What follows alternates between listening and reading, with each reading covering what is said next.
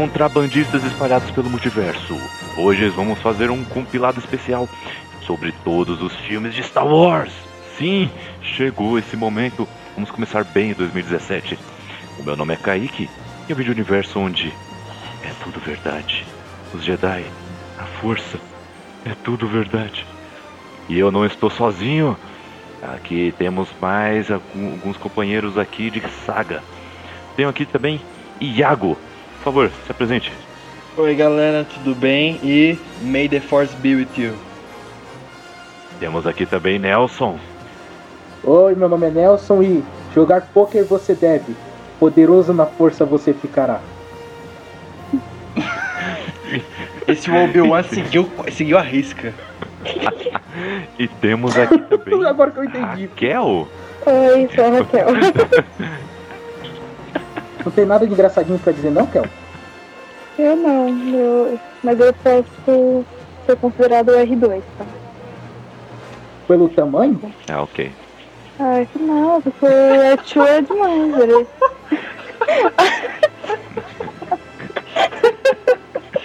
Quem faz uma troca faz o R2 é um anão, né? Aí é Não faz mais não, ele não faz mais não. Não faz, né? Kenny Baker, cara. Kenny Baker, puta perda 2016. Não, mas a Raquel, pra Puxa. episódio 9, pelo menos, ela tá lá. De- dentro, né, daquela lata de lixo assim andando, né? Na verdade, o R2, Aquele a roupa do aspirador de R2 pó. já fica grande pra Raquel. Daí ela tá treinando agora pra ficar rodando pra seu BB-8. Putz, ela vai ficar tonta se for o BB-8. Ah, mas por isso que ela tá treinando desde agora.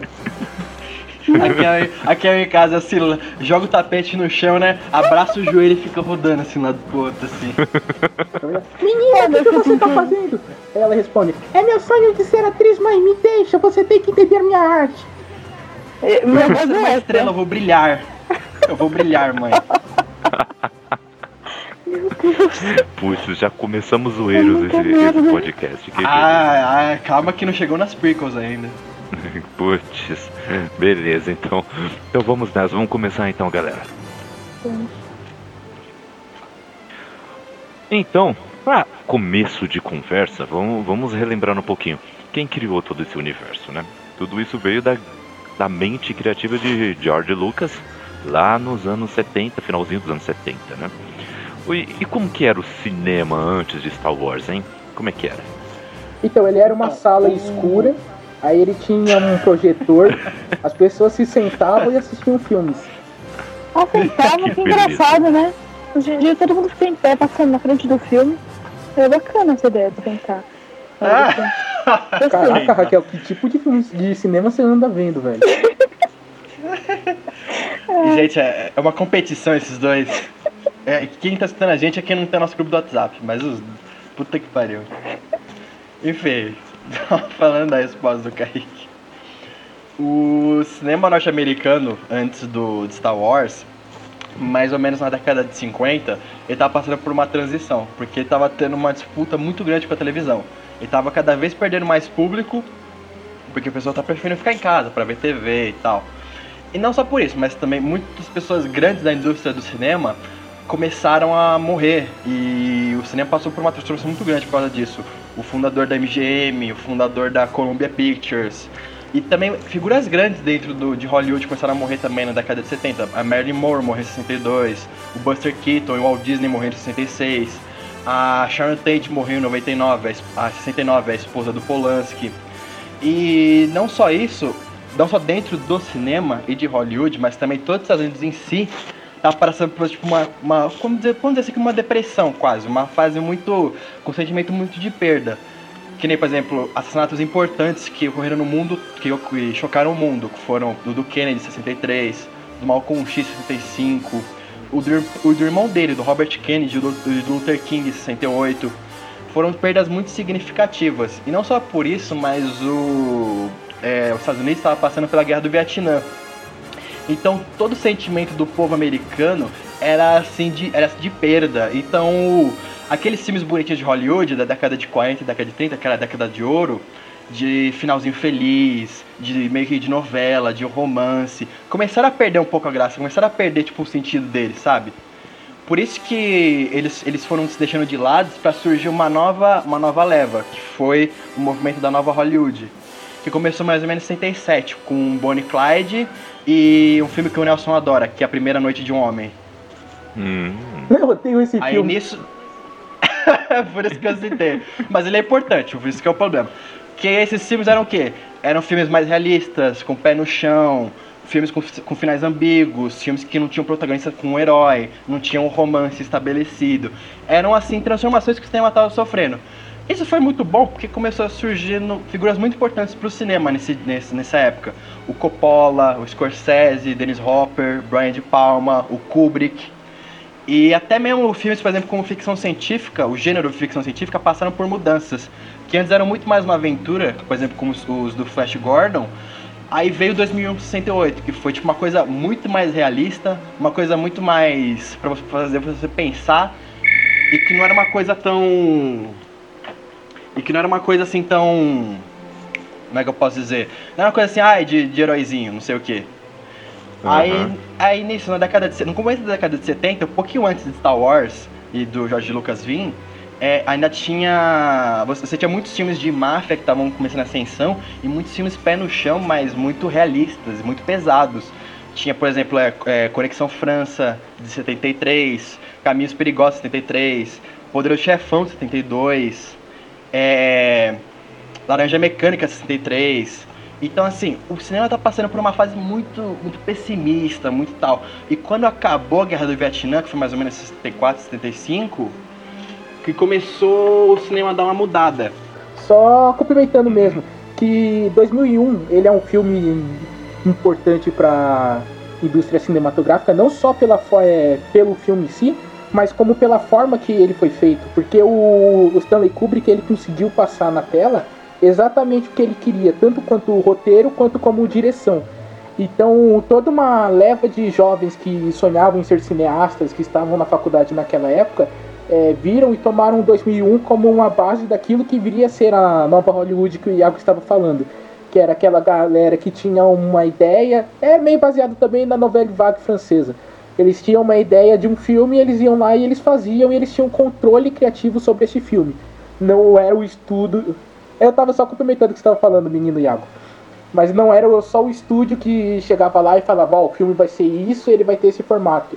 Os diretores, baseados no que eles viram em 2001, eles tinham a, um pouco da personalidade para chegar e dizer: quero fazer um filme sobre um tubarão que aparece no meio de uma praia, mata geral e acaba morto porque explodiu um galão de oxigênio na boca dele. Eles fazem, porque era como o Stanley Kubrick fez, eles fizeram.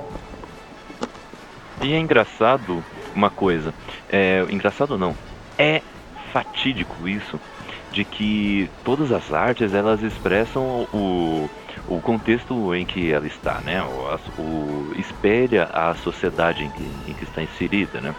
Então, por exemplo, todo, todo esse contexto da, da- dessa guerra no Vietnã, do e, da- e dessa transformação que o cinema estava sofrendo influenciou nas obras e, e tinha influência também no que a sociedade estava, estava tendo naquela hora, né? Como que eles estavam pensando, como eles percebiam a realidade naquela É, época. né? até o desenvolvimento assim- de certas drogas sintéticas também, o aparecimento do movimento hippie, todo o, a- o campo cultural americano naquela época, ele fazia com que as pessoas quisessem criar suas, é, suas coisas para se expressarem, mostrarem ao mundo como eles enxergam o mundo.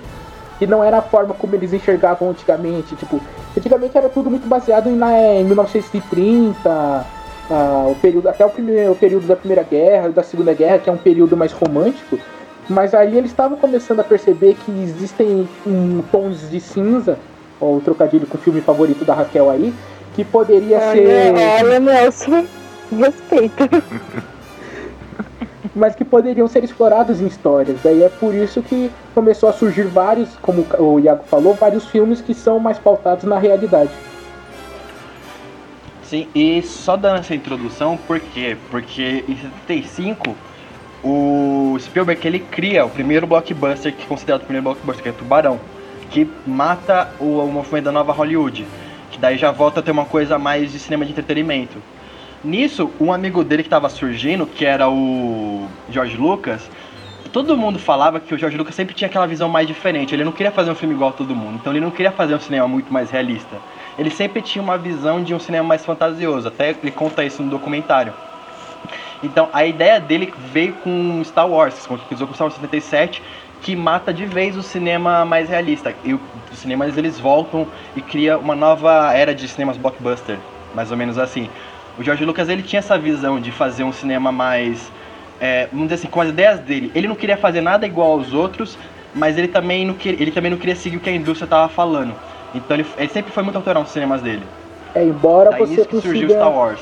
Embora você consiga perceber claramente na, na obra dele, não só Star Wars, mas como também Indiana Jones ou até American Graffiti, American Graffiti você percebe que muito das é, características dele vem diretamente das séries de aventura da década de 50, vem de Flash Gordon, vem de Gordon, do cinema de Kurosawa, exatamente.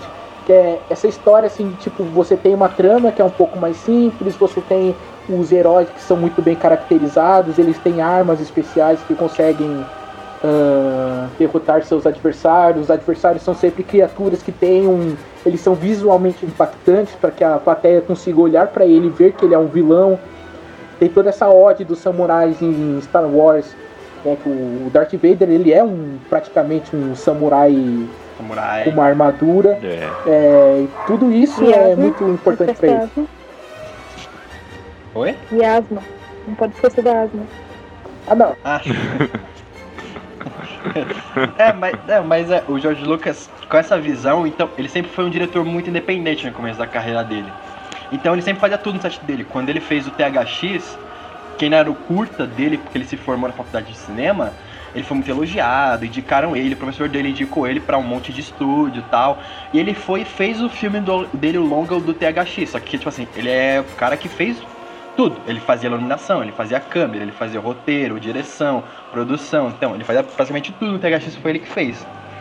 Isso que deu muita, isso que deu muito renome para ele fazer também os outros filmes dele, que depois foi American Graffiti, que ele conseguiu chamar uma atenção mais ainda do estúdio, mas que ele só fez para poder vender mesmo o roteiro de Star Wars, que era um roteiro muito maluco para época, e quase ninguém queria comprar. Ele estava escrevendo mais de um ano o roteiro Star Wars. E ele chegou para vários estúdios, vários, e ninguém queria Star Wars. Todo mundo ainda tinha aquela visão mais ou menos de cinema mais um pouquinho mais realista que tinha antigamente. E só que daí ele tentou, tentou, até que ele chegou na Fox e o Alan Ladd, que é um cara que a gente tem que agradecer muito a ele, tem que rezar por ele, ele foi o único executivo da Fox que deu o aval para Star Wars sair. Aí aquela foi a benção do George Lucas, foi em 1975, 76 que ele deu aval e daí o George Lucas começou a produção de Star Wars. Aí sim, e aí que a é. magia começa, né? Pra gente, o George Lucas não, que foi um inferno na vida dele pra ele fazer o primeiro Star Wars. É, pra todo mundo dessa época foi um inferno fazer os filmes dele, né? O Francis Ford Coppola também se ferrou o universo para conseguir fazer tanto o primeiro Poderoso Chefão quanto depois o Apocalipse Now. O Spielberg, ele passou por apuros para fazer o Tubarão, o Tubarão deu errado, é né? por isso que ele não aparece no filme. Nessa época. É. Até porque, como eles, é, eles queriam fazer os filmes dele, queriam colocar a visão deles ali, eles. Era muita coisa que ficava aí na cabeça dele. Então, obviamente, que uma hora ou outra ia dar problemas. E quando dá problema num projeto que é seu, desaba tudo nos seus ombros. Sim, tanto que a Fox, tanto que a essa onda de cinema mais realista tava tão forte, a nova Hollywood tá tão forte no, no, nos estúdios, que você quase não tinha indústria de efeito especial, você quase não tinha essa locação. O George Lucas teve que fundar a hoje mais famosa indústria de efeito especial, a Industrial Light and Magic. Ele que fundou, ele que fez a Lucasfilmes, ele que fundou essa indústria de efeitos especiais, contratou o pessoal e fez todos os efeitos Star Wars, ele e a produção deles, tá ligado? Ele tirou do bolso dele para financiar Star Wars praticamente. A Fox liberou acho que um 8 milhões ali para ele fazer, mas ele teve que para ultrapassar isso várias vezes. Até porque, como você havia dito, Iago, ninguém comprou a ideia. Porque ele queria fazer o que a galera fazia com Flash Gordon na série. Flash Gordon é de 50, né, Iago? Se eu não estiver enganado. 50, 50. Então, mas o Flash Gordon você vai assistir hoje, você. Tá, você entende o valor histórico ali, você até se diverte, mas você vê que os caras faziam as coisas com os efeitos visuais mais estapafúrdios da humanidade. E ele queria pegar aquele, um roteiro que era um roteiro de Flash Gordon e meter tipo efeitos visuais inacreditáveis. Queria fazer batalha espacial, queria fazer uma estação é, redonda destruindo um planeta. Ele queria fazer um dos personagens ser um cachorrão que anda em duas pernas. Ele é maluco, velho. E a galera não comprou a ideia. Ninguém acreditava nessa porcaria. Imagina você chegar hoje hoje em dia mesmo, com todos esses efeitos visuais, eu acho que se o Jorge Lucas chegasse com um roteiro desse, a galera ia olhar meio torto pra ele. A sorte dele é que o American Graffiti fez um dinheiro inacreditável para pro tipo de filme que ele fez. Aí que o estúdio olhou e falou, mano, vamos dar dinheiro pra esse cara que talvez esse Star Wars possa dar algum, algum retorno. Mas tipo, se a América. É, mas. Esse, esse Guerra nas Estrelas aí, vamos ver. É, é, é, mas ainda era um bagulho bem desacreditado. O pessoal falou assim: ah, não, tudo bem, só o Alan Led aprovou, mas vai lá, toma esse dia, toma essa grana, faz seu filme. Que o Star Wars ainda saía em cima de outro filme que era tava muito mais cotado para ser sucesso, que era baseado num romance lá que eu não lembro o nome. Então, tipo assim, o Star Wars era um puta projeto desacreditado, tá ligado? O pessoal viu, o pessoal viu Spielberg fazendo o bagulho e falou, oh, todo mundo tava atrás do Spielberg pra ser que nem tubarão, mas o George Lucas tá totalmente assim, ele, ele e a equipe dele só. É, e ele vendia nas primeiras Comic Con, né? Botava os. Ele fazia os posterzinhos, ia lá, vendia de boca em boca, tipo, caraca, esse aqui vai ser meu filme, vai, Sim, ser, né? vai ser tudo que a gente curte, lendo essas aventuras, esses quadrinhos, lendo e assistindo as séries que a gente curte, é, vai ser no cinema, vai ser do caralho, da galera, meu Deus, quando que vai estrear esse filme? Ah, não sei. Aí o filme Sim. adiava e adiava e adiava e adiava mais uma vez. Hoje em dia a gente tipo reclama quando ah, o filme tá para estrear em novembro. Aí lança, não, o filme vai estrear em, no começo de dezembro. Aí a galera já, não, que não sei o que, não pode ser real isso, que palhaçada, estão zoando com a minha cara. Naquela época Star Wars estreia, atrasou o quê? Iago? Um ano e meio praticamente? Um ano era pra estrear no verão. Não, de- depois do verão vem o quê? Verão, outono? É. Ia estrear no. É, estrear no outono de 76. Atrasou, atrasou as filmagens, por causa de locação, de efeito especial, de música. Aí estreou só em março de 70. Em março ou maio, não lembro direito, 77. E aí, co- aí começou a franquia que, que começou com Star Wars Uma Nova Esperança. Então vamos começar a falar dos filmes então. Em 1977 veio o segundo blockbuster da história e um começo, né? Um começo de uma nova era aí para o nosso cinema. Conseguiu 300 bilhões em bilheteria. Isso para época. Nas primeiras isso- isso semanas. nas primeiras semanas e naquela época. E naquela época era como se um filme faturasse em uma semana 500 milhões aqui, vai, algo assim, por aí. Não, não, o que é que você quer uma Ah. comparação? Planeta dos Macacos, que era considerado um sucesso de bilheteria imediato, faturou 30 milhões nas, nas primeiras semanas. Olha aí, olha a diferença.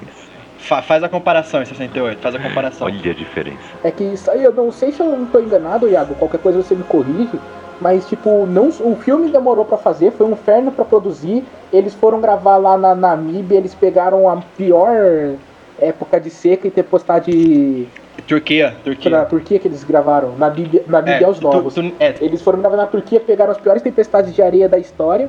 No quinto isso ia Sim. se repetir, que eles pegaram a pior, é, tipo, a pior. O inverno mais frio, onde eles foram gravar em Hot. Mas eles passaram pelo inferno e tal. Aí o filme tava pronto, falaram, não, beleza, agora a gente tem que arrecadar dinheiro com isso aqui. E os cinemas se recusavam a, a aceitar. Aí eu acho que o um dos primeiros que aceitou foi o Kodak Theater, né, o Iago? Isso. Ou foi o Chinese? Foi esse e o, e o teatro. Não, foi, é, foi, foi o teatro chinês, mas também foi o Kodak Teatro, foi os dois. É por isso que hoje ele é Ele um dos passou- marcos da, do cinema, porque eles foram no, foi um dos primeiros que a aceitar o filme e era uma fila inacreditável, porque o filme estava vendido, a galera nerd já sabia do que era Star Wars de muito tempo, que ele ele saía vendendo pôster nas Comic Cons, ele vendia as figurinhas de ação que eles faziam, ele vendia tipo um, um VHS só com um trailer de Star Wars. Sim, o- a Marvel fez uma parceria também com o George Lucas, lançou sete quadrinhos com a história de Star Wars também, na, na Comic Con 66. Então, na, hora que, na época o quadrinho era mais relevante. Então, assim, Star Wars tava com um sucessinho garantido, vamos dizer assim, dava pra pagar as Uhum. contas. Mas ninguém imaginava que ia ser esse sucesso que E- foi. Você pega a foto do teatro chinês na estreia, cara, não dá pra você ver o chão, tanta gente que E tem. isso, e ainda foi exibido em menos de 40 salas de cinema ainda. Pra, pra dar mais E isso tá, tá muito desacreditado. Tá, tá muito desacreditado. Exatamente. E assim, e a história tem várias influências, né? Como já conversamos sobre Flash Gordon, ah, teve também sobre documentários e filmes da Segunda Guerra, do Akira Kurosawa, da Fortaleza Escondida, que muitos dizem que tem muita coisa ali é, semelhante com o filme. E também do Herói das Mil Faces, né? Do Joseph Campbell falou já uma vez, né? Sobre influência. E aí foi uma influência posterior também, né? Não foi direta. Fora a magnífica trilha sonora de John Williams, que foi indicado pelo Spielberg, né? Para fazer uma ópera, uma ópera espacial. E, e quantas músicas do, do John Williams que a gente não, não guarda na mente, hein? Hum? Você quer, uma, você quer outra curiosidade também? John Williams fez a trilha sonora, acho que menos de três meses e nem viu o filme. Ele não viu o filme até Eu hoje, vi né? isso. Até hoje ele não viu o filme, verdade. Nenhum dos filmes Star Wars ele viu. Sério? Ele iria ganhar o Oscar de. Sério? Ele não gosta? Oxi. Ele não gosta de ver os filmes que ele compõe. Ué. Kaique, só pra gente comentar rapidinho, dê a sinopse do primeiro Star Wars, por favor, que lançou. Não, vamos pedir pra Kel dar a sinopse, já que ela está quietinha aí, eu não escutei a voz dela até agora. Verdade. Não, não quero ver, não quero não. Que Não. Ah, Kel, o que você lembra do filme? Do episódio 4? Isso. Bom, somos todos introduzidos, tem uma nova esperança, uma coisa muito boa, é isso. É, acabaram de ter os planos da Estrela da Morte, né? Todo- Todo mundo que viu Fogo Voando sabe. Eles têm essa grande esperança, juntam um trio, tem a princesa, ela é importante, o Luke acabou de vir, ninguém conhece ele, todo mundo se conhece, tudo dá certo. tudo certo. Mas que sinopse inacreditável, palmas, Kel. Eu, iria, se a Kel fosse do Melhor marketing, sinopse. nossa senhora, quem não iria ver esse Quem que filme? não iria, né? Olha só. que beleza. Fala esse nosso É. Ó, olha, eu, o filme, ele, ele resumidamente acompanha a jornada do, do Luke, né? Do Luke Skywalker, que antes ia ser Luke Starkiller, né? Mas é o Luke Skywalker que, que ele comprou dois droids, né? Um C3PO, C3P, C3PO e o R2D2, o R2D2. E O Arthur. o Arthur e o e o Arthur, né? Ele tinha umas informações lá da Leia, que a gente vê isso no comecinho do filme, na primeira cena, né? E, e esse, essa informação dela é, era para achar o Obi-Wan, né? Que o Obi-Wan seria a única esperança, de acordo com a rebelião lá, da, da Aliança Rebelde. Tinha o Império Galáctico, o rapaz acha a mensagem da princesa que tá se rebeldindo. Se rebeldindo. Se rebelando co- É, se rebelando contra o Império. Aí ela acha e tem que achar um mestre Jedi pra poder derrotar o Império. É então, isso. eu estava falando, né? Então, era isso. É que traz É isso, né? É que Ah, travou tá. uma hora. Mas então, É, daí a gente teve A que se virar nos escutando. 30 porque aqui é vida louca, tá ligado? A gravação é modo hard. Ok, né? Depois vocês editam aí. Mas então, é isso, né? E, o... e a partir desse filme a gente conhece muito das... da mitologia que, que foi chegando com, com Star Wars, né? O, o negócio dos, dos efeitos práticos na, na concepção dos alienígenas foi, foi algo muito legal de se ver. Ah, o trabalho com, com miniaturas, né? Por exemplo, a Estrela da Morte era de papelão, algo assim, sabe? E, e fizeram ma é, Maquetes. maquetes que foram muito bem feitas, assim. Pra época era, era algo extraordinário. E até hoje algumas técnicas dessas de, de efeitos especiais são utilizadas no cinema ainda. Então é, im- é impressionante como, como o filme conseguiu quebrar vários tabus ali, conseguiu é, trazer uma nova era de filmes aí, principalmente de ficção científica, ficção assim, fantástica, como vocês quiserem nomear, e que fez um tremendo sucesso. E esse filme tem, para quem for começar a assistir hoje, para quem tem a percepção dos dias de hoje, acha o filme meio devagar, né? Tem um, tem um ritmo diferente, né? Do que os outros filmes, na é verdade? Não, ele, é, ele tem um ritmo mais lento, mas por culpa da época, não é por culpa do filme Claro, em si claro. mesmo. Eu, eu discordo, Iago, eu discordo um pouco do ritmo ser por conta da época. Porque, tipo, se você for ver os filmes que estavam na, passando na época, provavelmente se você comparar com Tubarão, se você comparar com Contatos Imediatos que saiu na, na mesma época, se você comparar com. Mesmo com o Planeta dos Macacos, você tem uns filmes que já tinham um ritmo um pouco mais Eles não são que nem os filmes de hoje, só que tem mais coisa acontecendo. Eu acho que muita coisa ali no problema de, do primeiro episódio desse ritmo é sim problema de direção, mas não ainda não é tipo, ah, vamos tacar tomate na cabeça do George Lucas, mas é porque tinha muita coisa ali que ele tava tendo que consertar na hora que que pode ter atrapalhado ali o primeiro, o primeiro ato do, do filme tem uns momentos que é tipo gravar o deserto e você fica vendo tomada do deserto durante 30 segundos, sabe? Aí você vê o É, R2 e o C3PO isso é culpa mais do. George Lucas mesmo. Isso não é, não é que nem um um Sérgio Leone Porque que tá para- gravando, ele tá fazendo uma panorâmica, por exemplo, no começo do Três Homens em Conflito, mas porque aquilo ali vai ter uma importância pro final do filme. Ele tá simplesmente mostrando o deserto, sei lá, pra mostrar a lente que ele tá usando. É, é porque você pega o ritmo calor muito mais, também. muito mais, né, ágil, né? Então é culpa de George Lucas mesmo. É culpa dele mesmo. E, você e- e uma, e uma, é, e uma curiosidade que também pode ver nesse filme é que se chamava Star Wars. E, e o George Lucas não tava pensando em fazer a franquia de filme, porque ele não sabia se ia ter dinheiro pra continuação ou não. Então ele fez o Star Wars com começo, meio e fim, que é o primeiro, que é o episódio 4. Tanto que o Luke e o Han recebem a medalha, eles explodem a Estrela da Morte, que é o grande mal que tem lá no, no universo. Então, assim, o George Lucas só tinha planos pra fazer o primeiro filme, e se tivesse grana, aí fazia os outros. Mas ele não tinha pensado nisso na hora. Ele E pensou bem os depois. o, o- e fora que o elenco também não, não era estrelado na época, né? Só o, o ator que fez o Obi-Wan, que era, que era um pouco mais famoso. E o cara que fez o Tarkin, que me foge o nome agora também, É. ele, o Tarkin também era bem importante. É o Peter Cushing, Isso. do Tarkin, Peter e o. Alec Guinness, que fez o. que fez o Obi-Wan. Ele até ganhou o Oscar pela ponte do Rio Kwai, do David É, Lee. exatamente. Olha aí. E tirando esses, acho E que só ter- o James Earl Jones que tinha alguma relevância, porque ele já tinha trabalhado com o Kubrick no Doutor Fantástico. Sim, pra você ter uma ideia como o, o, o Lucas nem sabia direito como ele, ele queria contar a história dele. Tipo assim, eles. No primeiro, na primeira filmagem, no primeiro corte, o pessoal entra na Estrela da Morte, o Luke, o Han e a Leia e o Obi-Wan, e sai todo mundo, tipo, tranquilamente. Hum. Aí o pessoal chamou ele assim, então, mas ninguém vai morrer nesse filme? Aí ele pensou, puta, é verdade, né? A Estrela da Morte. Da Não morte. vai ter nenhuma morte? Da morte. É, aí, aí a esposa dele ficou no CP3PO, que a esposa dele odiava o 3PO de, de, de coração. Ela queria que A ele Raquel morresse também a não. A custo. Raquel também não A. Márcia Lucas. Eu não tenho nada contra esse CSO. É, ele na trilogia antiga ele é legal, na trilogia nova ele é um saco. Eu- Mas, tipo assim, a Márcia Lucas odiava o 3PO, achava ele um saco.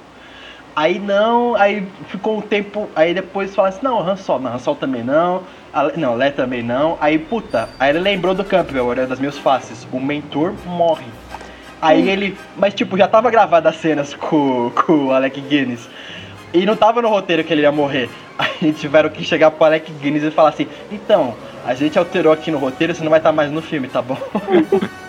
Normal. Mas Ele ele, era o único ator famoso ele tava lá. achando. Ele tava achando aquilo tudo uma babaquice.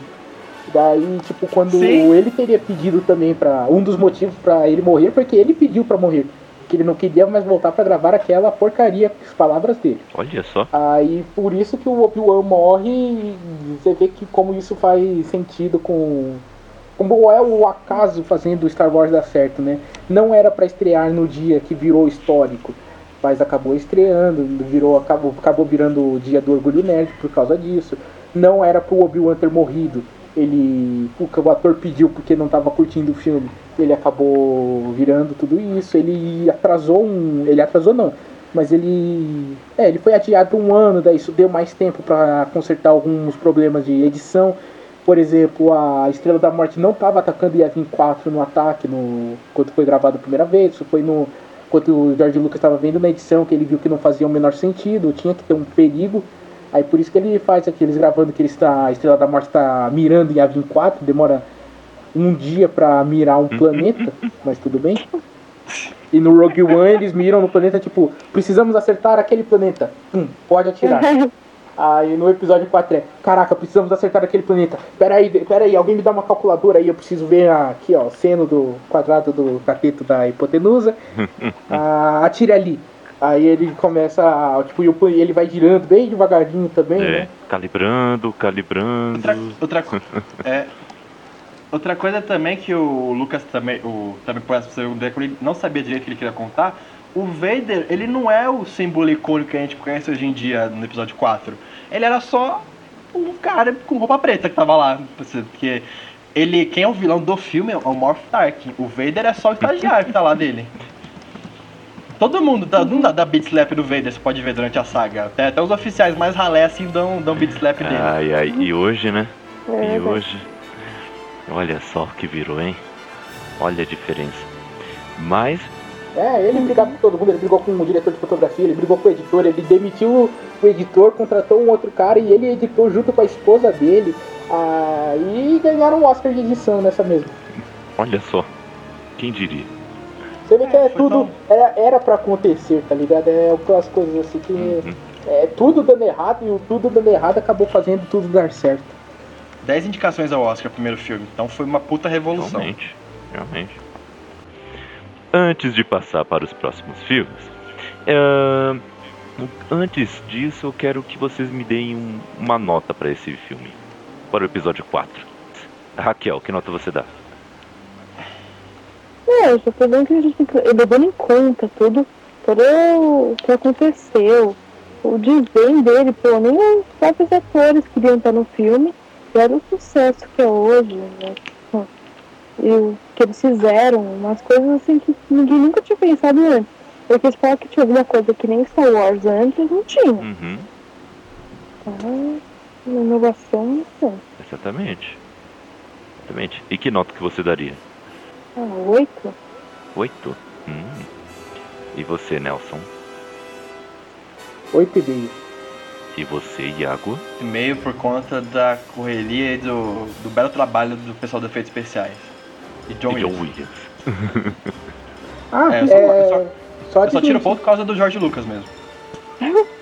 só desmentindo uma coisa dos efeitos visuais, que muita gente acredita que eles estejam sido importantes para a indústria porque eles revolucionaram alguma coisa, mas não foi bem isso. Todas as técnicas usadas em Star Wars, tipo você gravar e você pintar um fundo atrás, você juntar uma na outra, você é, fazer uma câmera que você faça sempre o mo- o mesmo movimento, aí gravando várias coisas diferentes para depois colar uma na outra, que são os efeitos mais importantes que o, que o George Lucas é, fez, stop motion, tudo isso já existia. O grande mérito foi que eles usaram tudo isso num filme só. E tudo ficou bom. No mínimo bom. Aham. Excelente. Sim, até Nelson, o cara que trabalha nos efeitos especiais do George, com o George Lucas era um aprendiz do cara que trabalhou no em 2001, né? Exatamente. Do, do, num dos caras da- um dos caras que trabalhou em 2001. Então, tipo, não é que revolucionou, foi uma coisa muito boa e acreditado em tudo que eles fizeram. Que nem a música voltou a ser uma música com ópera, o John Williams ficou bem mais famoso depois de Tubarão e Star Wars. Os efeitos especiais práticos, tudo isso agrupado que fez Star Wars ser o que ele era, entendeu? É que nem foi Mas, o Avatar em 2009. Avatar não reinventou a roda, ele não inventou nada. Ele pegou tecnologias que já existiam do cinema da década de 50, ele pegou, que é o 3D, ele pegou a tecnologia que o Peter Jackson usou para gravar o Gollum, de captura de movimentos. Tudo que havia de bom na época ele pegou e fez um filme, só que ele fez, ele elevou o patamar, é por isso que ele é o marco dos efeitos visuais modernos. Assim foi Star Wars em 77. E isso, com isso, chegamos a 1980 com o famoso filme O Império Contra-Ataca. Ahn, Raquel, você vai ser a menina da, das sinopses. Que sinopse que você daria para esse Ah filme? não, Kaique. Ah não, Kaique. Não faz isso comigo não. Vamos, vamos, vamos, Kel. A sua sinopse foi maneira. Vamos lá, fazer. vamos lá, Raquel. Suas, sinopses são boas. Mas você já viu o filme? Qual o problema? Só conta o que o filme fala. Eu nem lembro mais. Império Contra-Ataca, Raquel. Império Contra-Ataca. Eu tô zoando, mas eu não quero não, mano. Fala você Quem que chamou essa mina? Quem chamou essa mina? Quem foi enchendo o saco dela no WhatsApp pra, pra ela estar aqui? Quem? Não sei quem foi. De- derruba ela da cal, derruba ela da cal logo. Fala aí, Raquel, fala aí. Não, fala você. Tá Eu vou falar como se fosse a Raquel então, pode ser?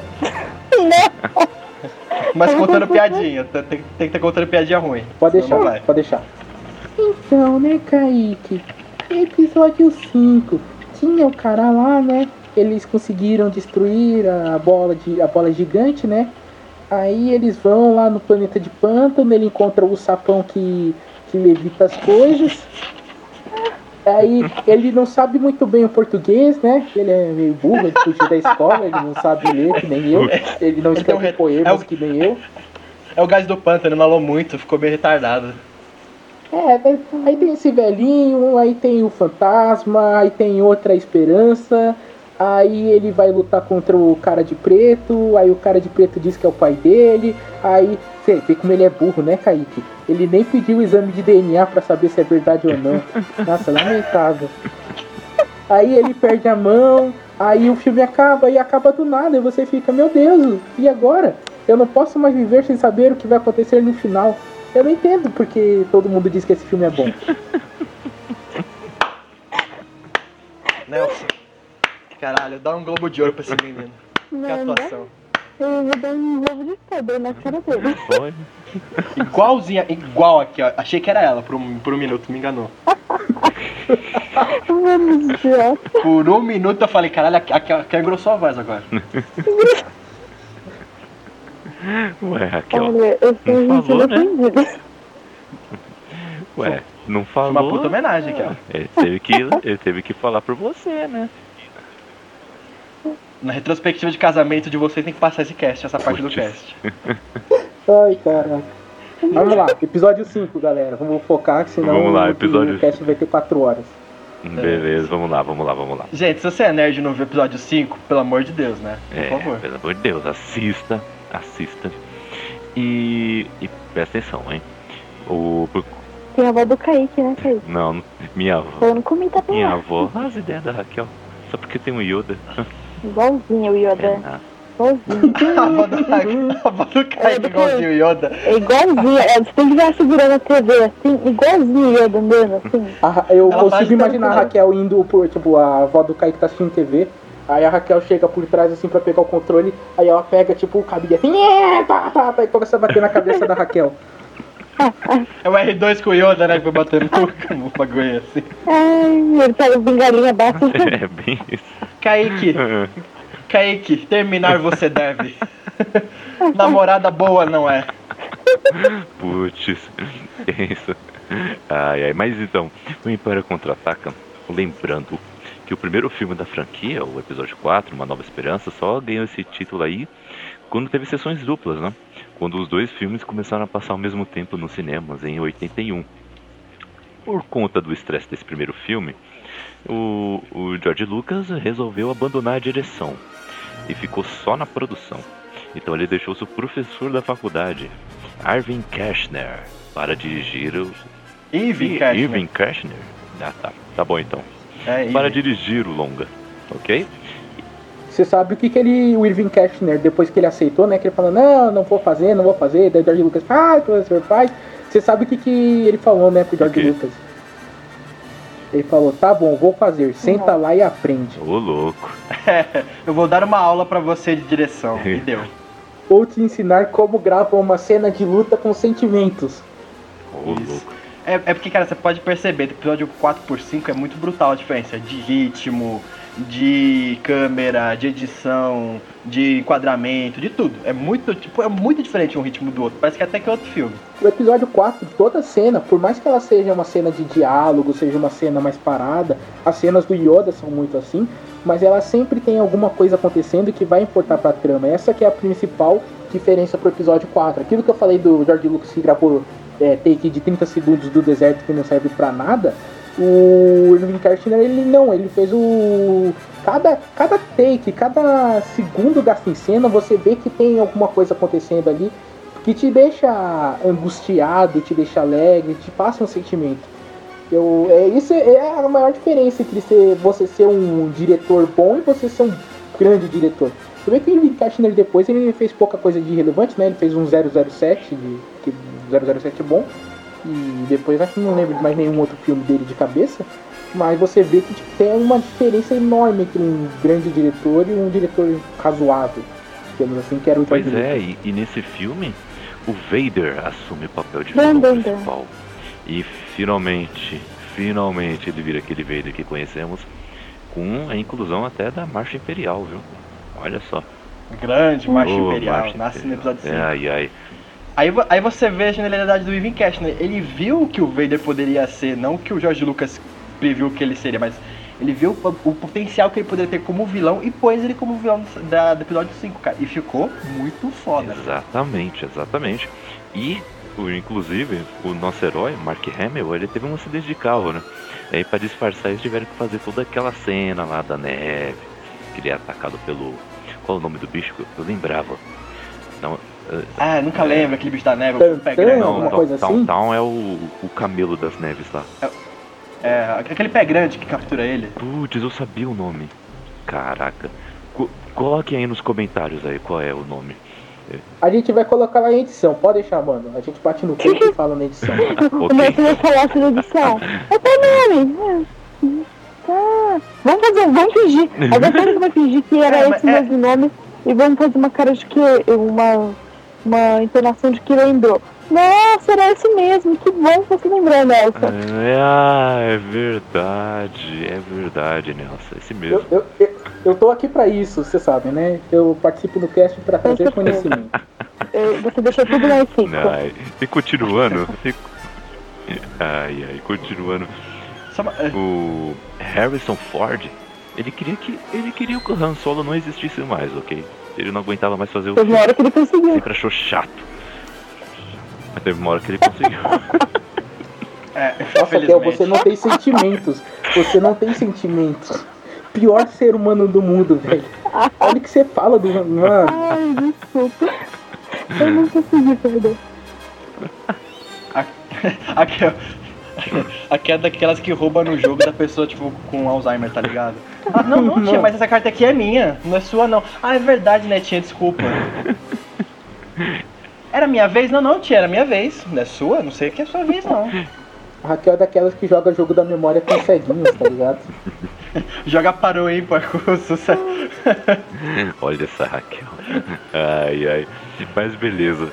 Não, mas é, não, é, não, mas é, no episódio, depois, depois do sucesso do episódio 4, todo o elenco do episódio 5 ficou famoso. Tipo, o, Mark, o trio, lá, Mark Hamill, Carrie Fisher e o Harrison Ford tava, tipo, estourando na mídia. É. Aí o Mark Hamill foi, é, o Mark Hamill foi ba- bateu a Mercedes dele, ficou machucado. A Carrie Fisher fez o filme chapadaça, ela tava drogada master. A mesma conta que ela nem lembra das cenas que ela gravou no filme. e o Harrison Ford não queria mais fazer Star Wars, que ele achava uma merda de ficção científica.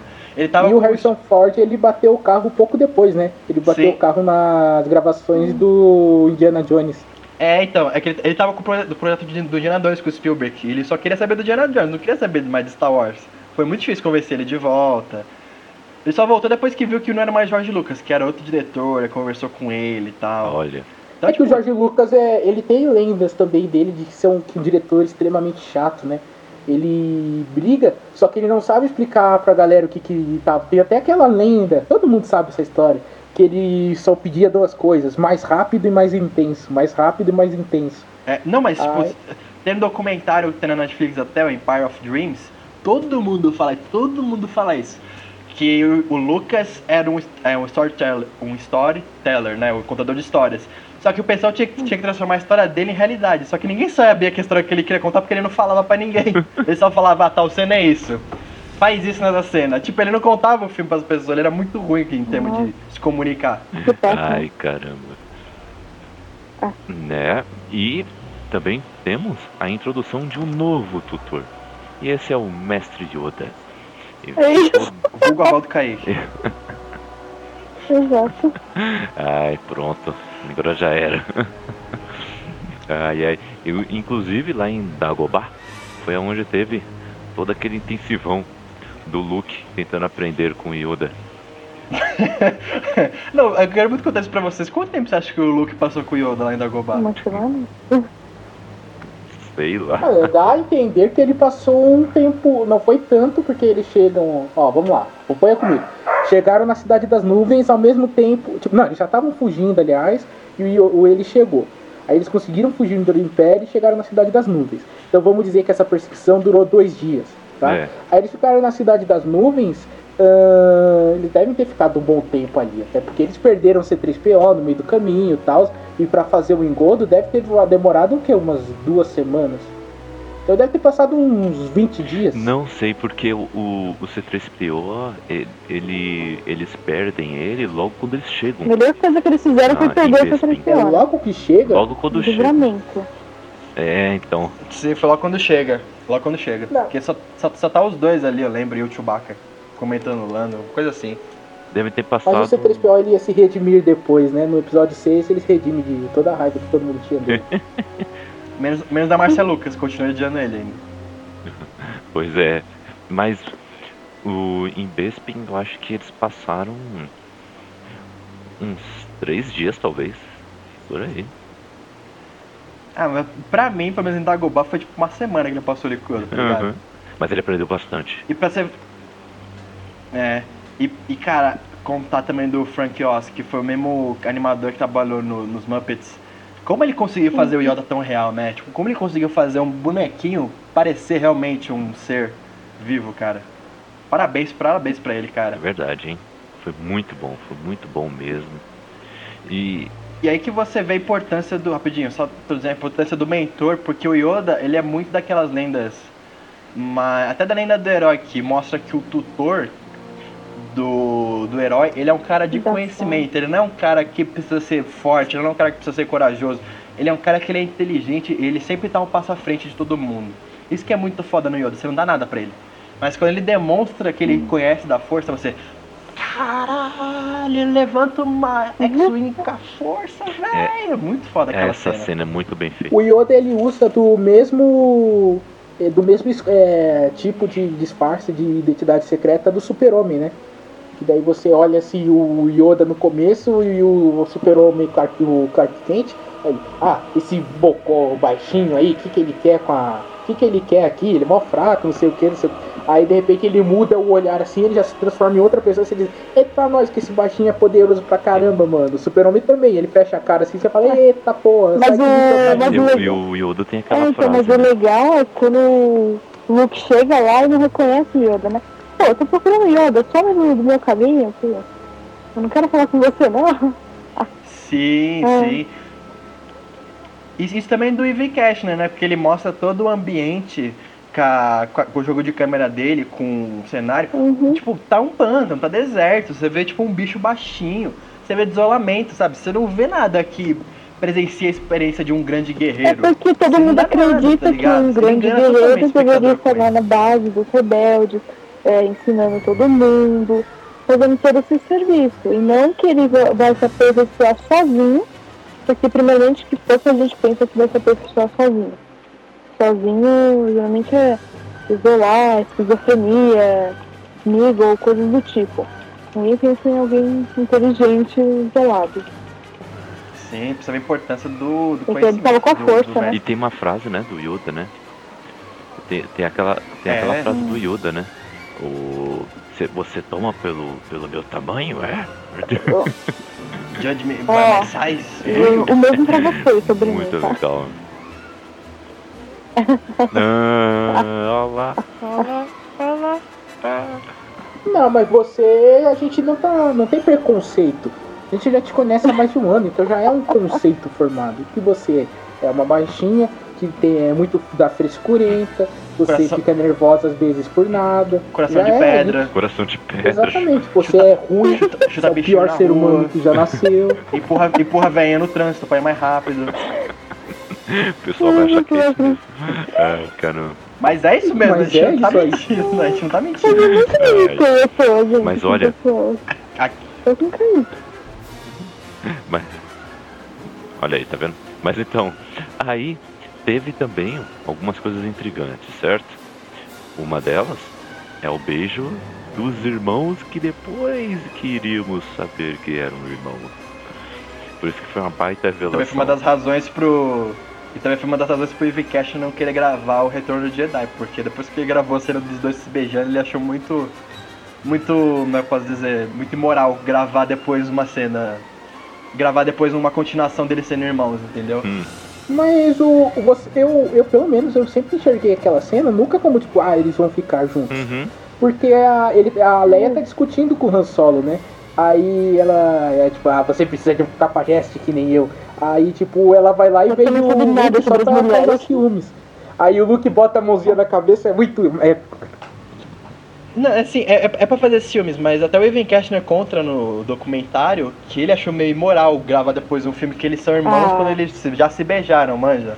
Mesmo os dois não sabendo. Tipo assim, birrinha dele, mas ele que fala, ele que fala. Por isso que ele não quis gravar o Retorno de Jedi, porque o Lucas chamou ele pra Eu acho gravar. que ele, Mas eu ele acho não que ele não quis. assistiria Game of Thrones. Não, ele não, não, ele Os não beijinhos de leve da, certeza. Não, não. Né? Coisa, coisinha pouca. Mas aí também temos o, um personagem que, que teve um, o seu passado descoberto depois, mas na época o- todo aquele background dele era em volta de mistério e todo mundo queria saber mais, que era o Boba Fett. Né? Não, ô Kaique, você me permite? Por favor. Eu vou, eu vou entregar, Ah. tá? Quem escreveu essa pauta foi o senhor Iago, tá? Aí você tá lendo a pauta aqui, a gente tá obviamente seguindo a pauta, porque é isso que podcasters fazem, seguem a pauta. Aí você chega no seguinte comentário do senhor Iago. Mito inexplicável do Boba Fett, que é uma merda e as pessoas admiram. Vai saber. Caraca, Iago, por que tanto ódio assim no seu coração por causa de um personagem?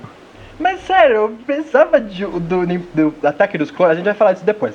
Precisa pessoal ficar pagando pau, babando o ovo do Boba Fett, cara? Ele não faz nada demais no filme. Ele é só um cara com uma roupa maneira. E ainda tem, o- ainda tem o passado desse filho da mãe no episódio 2, não sei pra quê. Ninguém tava querendo saber o passado dele, ninguém tava querendo saber. Mano, Porque- na porque ele era um verdade não, clone. Ninguém queria Todo mundo saber. queria saber o passado dele, só que o passado dele foi meio bobo. Muito bobo, pra falar a verdade. E ele também é bobo. Ele, ele morre de uma maneira trapalhões no 6. Ele morre de uma maneira bobo. Mas ele não morre, De né? uma maneira Você boba. sabe que ele não morre, né? Ah, pra mim ele morreu, não interessa. Eu sei que vai ter. Pra mim ele morreu. O Harrison Ford, ai, Chui, aonde? Pai, vira, aí ele bate e ele cai na boca do Sarlacc. Puta, é muito trapalhões, tá ligado? De, de mocó. Caramba. Mas nesse filme O começo todo do episódio 6, a gente vai falar depois, mas o começo do todo do episódio 6 é uma atrapalhada sem tamanho. Então, é verdade. Só, não faz sentido aquele plano, mas a gente vai falar Beleza. disso. Mas no final tivemos aquela excelente luta do Luke com o Darth Vader. Para a época, assim, foi uma baita luta, assim, uma baita evolução do é, para o episódio 4. E tivemos ali o Luke sendo vencido é, pelo, pelo Darth Vader que pegou pesado ali, não tava nem aí, apelou mesmo. E fez aquela revelação, né? Que ele era o pai do Luke. Que cena, hein? Surpreendeu todo mundo, Imagina na época. né? E, e Essa cena toda, a surpresa, né? importância histórica. Então, mas a importância dela é que não foi simplesmente uma luta. Não foi que nem no Obi-Wan contra o Darth Vader no episódio 4, que é uma luta simples. O, a forma como que o Ivan Kershner ele conta, você vê que o Luke ele, ele luta com as duas mãos, que ele tá com medo ali, sabe? Ele tá batendo com força, ele tá batendo com raiva. O Darth Vader, ele desde o começo da luta, ele só vai se desviando e uma hora ou outra ele tenta dar um ataque, mas você vê que não é um ataque pra vencer. Ele tá, tipo, tentando manter a distância e ele tá indo ali no. Só conversando com o Luke ali, vai conversando aos poucos. E o Luke não. O Luke quer derrotar ele. Você vê que tem cenas assim que o Luke ele vai ficando com medo e a luz vai caindo. Ele vai ficando se- sendo iluminado só pelo sabre de luz.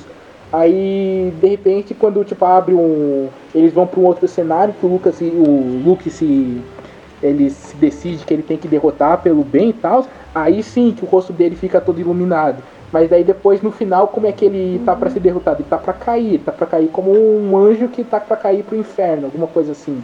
Aí você vê aquela criatura de preto com vermelho na mão, a armadura repetindo o vermelho, que já dá um- uma ideia de raiva e tal. E ele vai e chega, no, I am the father. Você vê, mano, tem, é muito. É uma, uma cena que a gente conhece só pelo, pelo final dela, No, I am your father. Mas como cinema, ela toda é muito importante. É, vale muito você debater. Essa questão de ser um pai lutando contra um filho, é, acho que deve ser o maior clichê da história, mas é um clichê feito com uma- um esmero e um cuidado e você vê Maestria. que Eu fico imaginando às vezes como que o George Lucas iria gravar essa cena. Eles iriam ficar parados assim, no. A cena. A luta já ia começar no. naquela. naquela pontezinha, tá ligado? A câmera ia gravar de lado. Por quê? Porque a. A ideia que o Lucas tem. bem isso mesmo. Porque ele ia querer copiar o Kurosawa, sabe? O Kurosawa Igual. fazendo isso no É. Sete Samurais faz sentido. Ia ser, ia, ser um, ia ser um plano sequência, detalhe, ia ser um plano sequência.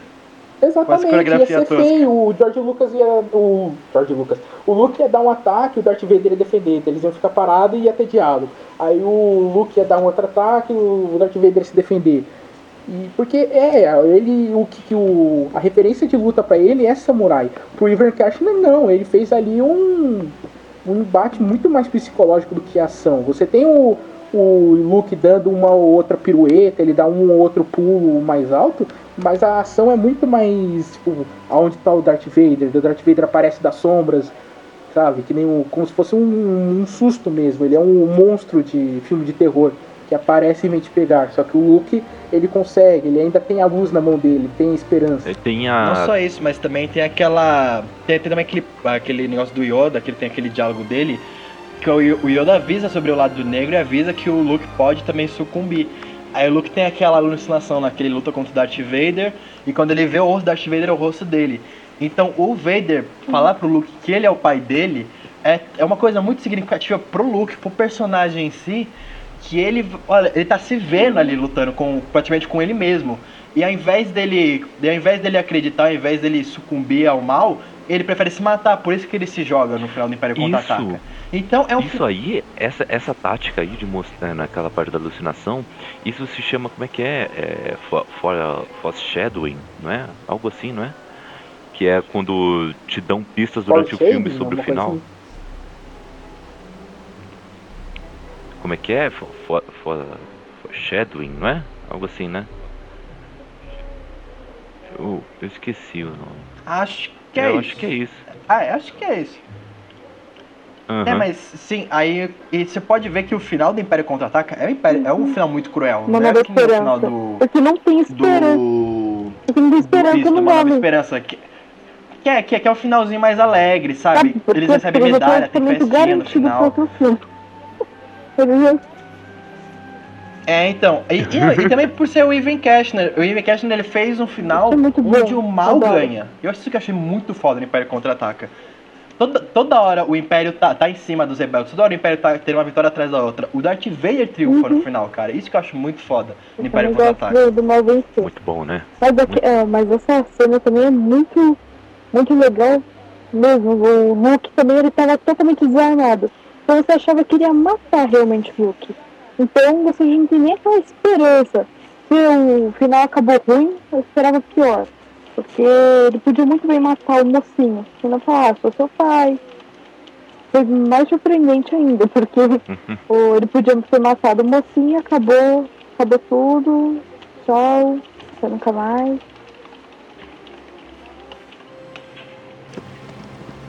Sim. E tem outro lance também, porque o filme todo é sobre o herói, ele tá indo em direção ao caminho do mal, certo? O Yoda fala disso, toda a sequência de Dagobah é sobre isso, o diálogo do, do Darth Vader com ele é sobre ele ir pro lado negro, e o, o Darth Vader, a gente olha pra ele, ele é um homem com armadura. E o que, que acontece com o Luke no final do filme? Ele ganha uma mão biônica. Isso, é muito, é muito simbólico, né? Verdade. E cara, Mano. e, é, cara, a- não tem outra, a Marcha Imperial. O Darth Vader podia ter aparecido de pantufa e camisola rosa. Ele ia parecer que a Marcha Imperial ia ser muito foda, cara. Quem, quem não fica do mal com aquela marcha? Puta, John Williams é, é, é gênio. John Williams é gênio. Ele, ele é fogo, viu? Caraca. E aí, passamos para o terceiro filme. O episódio 6. Isso é bom. Episódio 6, O Retorno de Jedi. Vamos lá, Raquel. Não. Vamos ver a sua sinopse. Olha, eu acho que vai ser surpreendente. Ou você quer, você, quer que o, você quer que o Nelson fale de novo com a sua voz A ou não? gente não lembra Acho direito. melhor você eu não falar, eu- lembro direito do filme. Eu esqueci de maratonar antes. Ela dá muito migué, ela dá muito migué, incrível. Muito Miguel. Kel, ó, vou te dar uma Não, dica. não, não, tá bom, Deixa tá bom, comigo, tá. Não, peraí, peraí, peraí, vou dar a dica. Eu vou dar a dica pra Raquel. Vou dar a dica pra Raquel. Não, Ó, eu ó. mais ou menos. Lembra, lembra do seguinte, o Han Eu Solo estava lá em- feito em Sim, estátua de eles recuperam o Han carbonita. Solo, é, todo mundo luta de novo, ele fica com a Leia, o Luke descobre, ele fica assim, a, a Leia descobre que o Luke é irmão dela e tudo acontece. Bem, olha, olha você!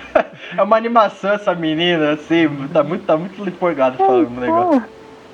Ah, E tudo acontece. E tudo acaba. aí foi eu. Foi. Ah, fala aí, ah, é falar sinopse não. Eu descobri hoje que eu falar sinopse. Nelson, Não, por favor, dê a cara. sinopse do, do episódio 6. É, pode ser sem a voz daqui, ó. Nem ferrando. Se eu for dar a sinopse, vai ser. Então, por favor, com a voz daqui, ó. Então, né, pessoal?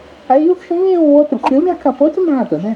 Aí a gente vê que o Darth Vader, ele é ruim mesmo, né? Aí o, o Han Solo, Han Solo é tão bonitinho, né? Aí ele virou pedra, aí eles É vão lá, aí eles fazem o negócio todo lá, aí dá tudo errado, mas aí no fim dá tudo certo, porque eles salvam o Han Solo. Aí eles vão conversar lá com o pessoal. Aí aquela bola que eles tinham eh, destruído no primeiro filme, que na verdade é o quarto. É confuso isso, né? O primeiro filme que na verdade é o quarto. Mas aí a bola tá. A bola tá viva de novo. Aí eles têm que matar a bola de novo. viva. Só que daí eles têm que. Eles têm que ir no, no planeta lá que parece a floresta amazônica. Nossa, aquilo. Aí tem uns ursinhos lá. Como é que pode, né? Uns acho que- ursinhos no meio de uma floresta tropical. Eles devem passar mó calor, né? E eles são quase do meu tamanho. Verdade. O Aí- urso na floresta tropical, cara. Ele deve passar muito calor naquela merda. Aí, aí os ursinhos eles se unem com o Han Solo, ele se une com a princesa, né? Que é a princesa que a princesa a princesa é forte nesse filme, né? Aí eles vão lá, eles fazem uma batalha, eles derrotam, ele destrói. Aí o, o menino Luke ele vai lá falar com o pai dele lá e vai pedir dinheiro emprestado pro pai dele, né? Aí o pai dele fala, vai conversar com o meu patrão. Aí ele fica conversando, né? Aí eles brigam, aí o Luke quase mata o pai dele, aí o Luke diz que ele é um Jedi, aí o, o patrão ele tem uma arminha de choque, aí ele começa a dar uma arminha de choque no Luke, né? Aí o pai dele diz, não! Aí ele morre e destrói a bola gigante e acaba o filme. E tudo acontece. e- Nossa, ai. Meu Deus. Igual, igual a Kel. E por um minuto eu achei que era ela. Meu Deus. Se não tivesse a carinha do Nelson aqui no Skype, eu falaria, puta, a Raquel tá falando comigo. Ai, Ai, caramba, mas beleza, vamos lá, vamos, vamos, vamos conversar um pouco mais sobre o Retorno de Jedi. Mas antes, eu esqueci de perguntar uma coisa pra vocês. Qual nota que vocês dão para o Império contra-ataque? 10. Ah, Já, já dei a minha, dou 10, dou 10. 10.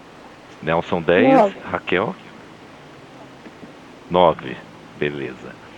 Ok, o episódio 6, o Retorno de Jedi. Temos no começo do filme o resgate do Han Solo, né? Um, um plano, um, um- as cenas, assim, a montagem das cenas já foi algo direto já, não tem nada de explicar como é que vai ser, não.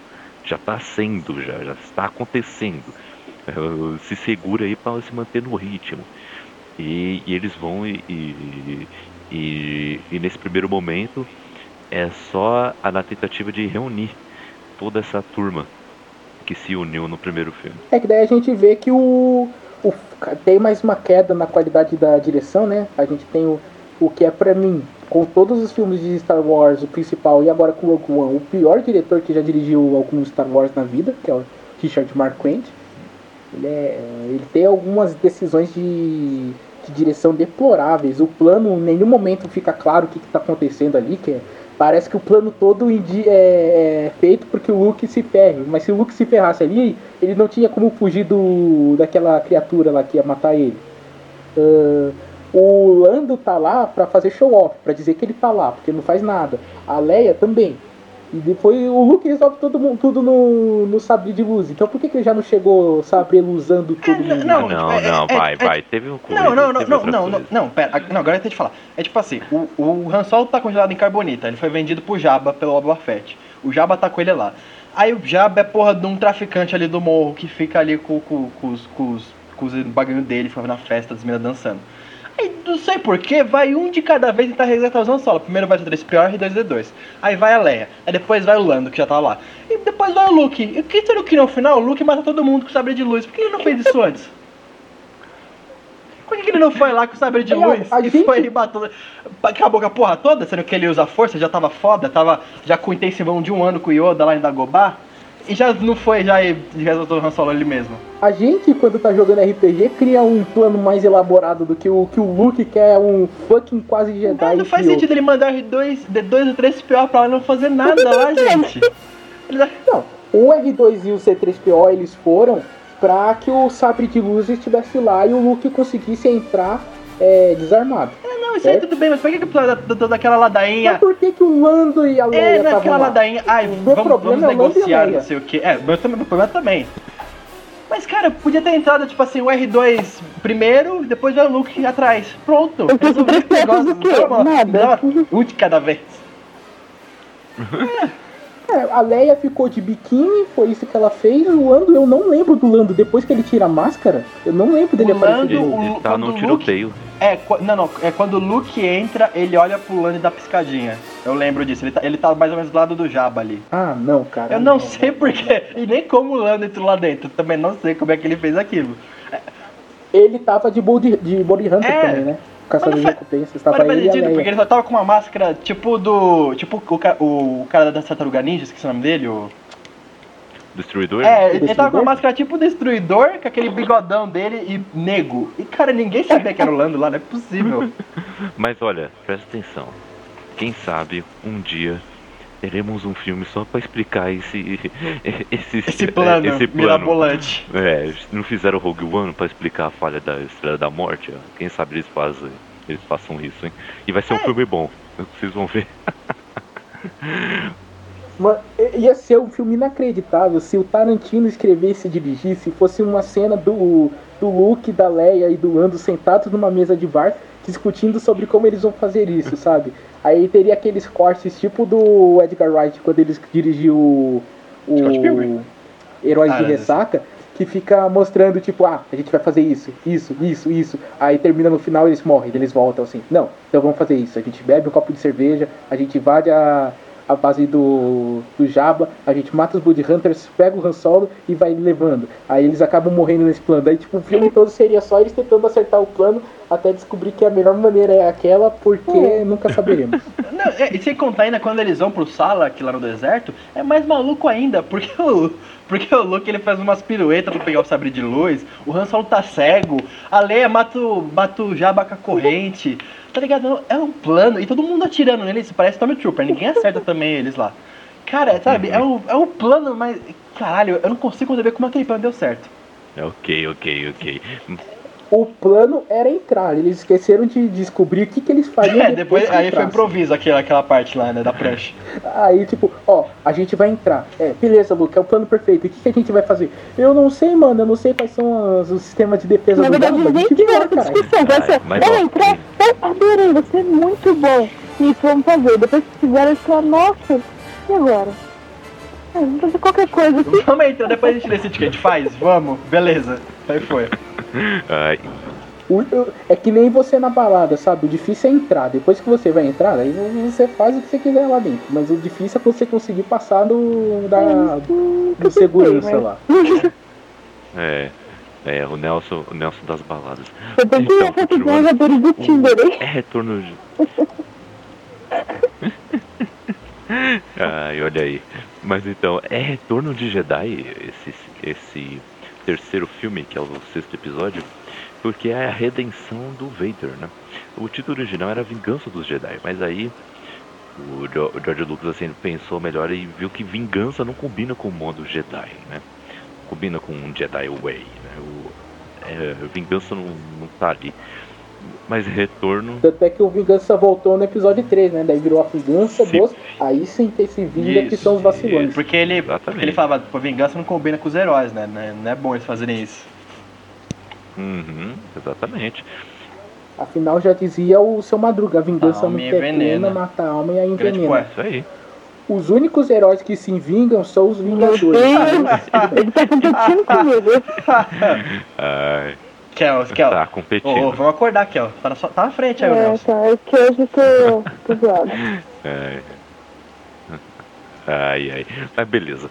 O, uma coisa bonitinha do, do filme, os Bonitinha não, Ewoks. bonitinha não. Aquilo lá é um saco. Não é bonitinha. Ewoks são legais. Ah não, todo mundo quando era criança, todo mundo É, gostou dos todo mundo Ewoks. Gostou dos É que eu Ewoks. vi depois um pouquinho mais velho, eu não vi tão criança assim, mas tudo bem. Ah, Ah, eu vi com seis anos, eu achei do caramba aqueles, aqueles ursinhos carinhosos metendo a porrada em Stormtrooper. Aí você vê que, tipo, os Stormtroopers, mano, se a gente fizesse aqui o, a nossa gangue aqui, nós quatro, isso aí ia na É, porrada e com- os e com armas mais é, é uma possíveis, né? beleza. Quando- A gente podia se, se defender com, sei lá, com qualquer coisa que a, aquela armadura não ia funcionar. Com, com pedra. É Com bizarro. pedra. Eu ia fazer aviãozinho de papel com as páginas do Crepúsculo, tá ligado? Daí eu ia jogar assim nos Stormtroopers e ele ia Ô, explodir. Nelson, Porque aquela não serve você pra ouviu. Ninguém nunca morreu por uma arma de. Você ouviu o Nerdcast de Rogue One? Eu ouvi o, Nerdca- o Nerdcast. É, quando, quando os caras falam do, do almirante lá que tava, o de, de branco, falando assim: Cara, ele tomou dois tiros ali na costela, no peito e não morreu. Aí o Tucano vira e fala: É, que se ele tivesse com roupa de Stormtrooper ele tinha morrido. É. Ela, Ela dobra, dobra o dano. Pior armadura que tem do sistema planetário. Cara, não protege de, de fumaça, a gente descobriu lá no episódio 7, É. enfim. Ela não protege de madeirada, a gente descobriu agora do Rogue One, porque nego morre com os ataques lá do, do Daniel. morre não. Desmaia. Verdade, Ela- o aí tá com um pedaço de pau e Ela os caras não desmaiam. protege de. É muito inútil essa armadura. Ela não protege de pedrada, porque os Ewoks lutam na pedrada ali, Não né? É. protege de nada, cara. É só um visual maneiro, não serve pra mais nada essa merda. Caraca.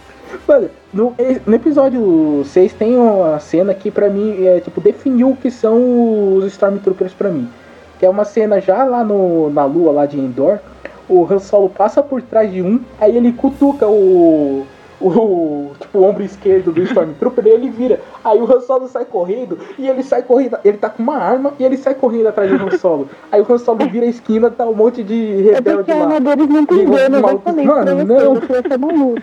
Ninguém nunca morreu por essa arma. Gente, ninguém. Ela tem menos 4. Ela tem menos 4 de Não, acerto. mas o.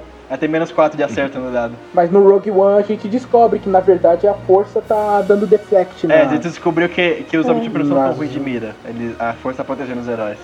Só que a força não consegue agir em robôs. Por isso que aqueles droids do episódio 1 conseguem acertar no, na direção dos Jedi. Só que os Jedi sabem das malemolências de refletir o- as blasters. Aí tudo fica suave. Mas daí, como os Stormtroopers são seres humanos, a força tem mais facilidade ali de interagir. E tipo, ah, tá ali, daí o cara atira. É que nem a refração da luz, tá ligado? Você olha assim na piscina, você, ah, está ali, daí você vai com a mão, não tá. É, é- Ah, É, mas, ela se Essa luz. a pessoa por uma repra- refração, que safadinha, né? É, Quase ninguém. é, né? mas, é, mas, mas essa desculpa veio só agora. Antigamente não tinha isso aí. Que eles, eram, eles tinham menos 4 no dado mesmo de mira. Nossa, pior. A arma do Stormtrooper, na verdade, ela funciona como N1. Quando a arma sai da. a- o laser sai, ele sai como um raio de luz, obviamente. Ele sai do N1, ele entra em N2 e ele sofre uma refração. Só que os Stormtroopers eles são muito mal, é, ruins eles eles não conseguem calcular o desvio. Eles erram tudo, eles não por isso que fazem nada. Não se suas exatas. Olha. Olha só. Exatamente. A arma do. As armas dos Stormtroopers devem ter água lá dentro. tá vão Aí a luz sai da água e vai pro ar ela desvia. A lente de, a lente de miopia, né? A mente desvia. Faz miopia.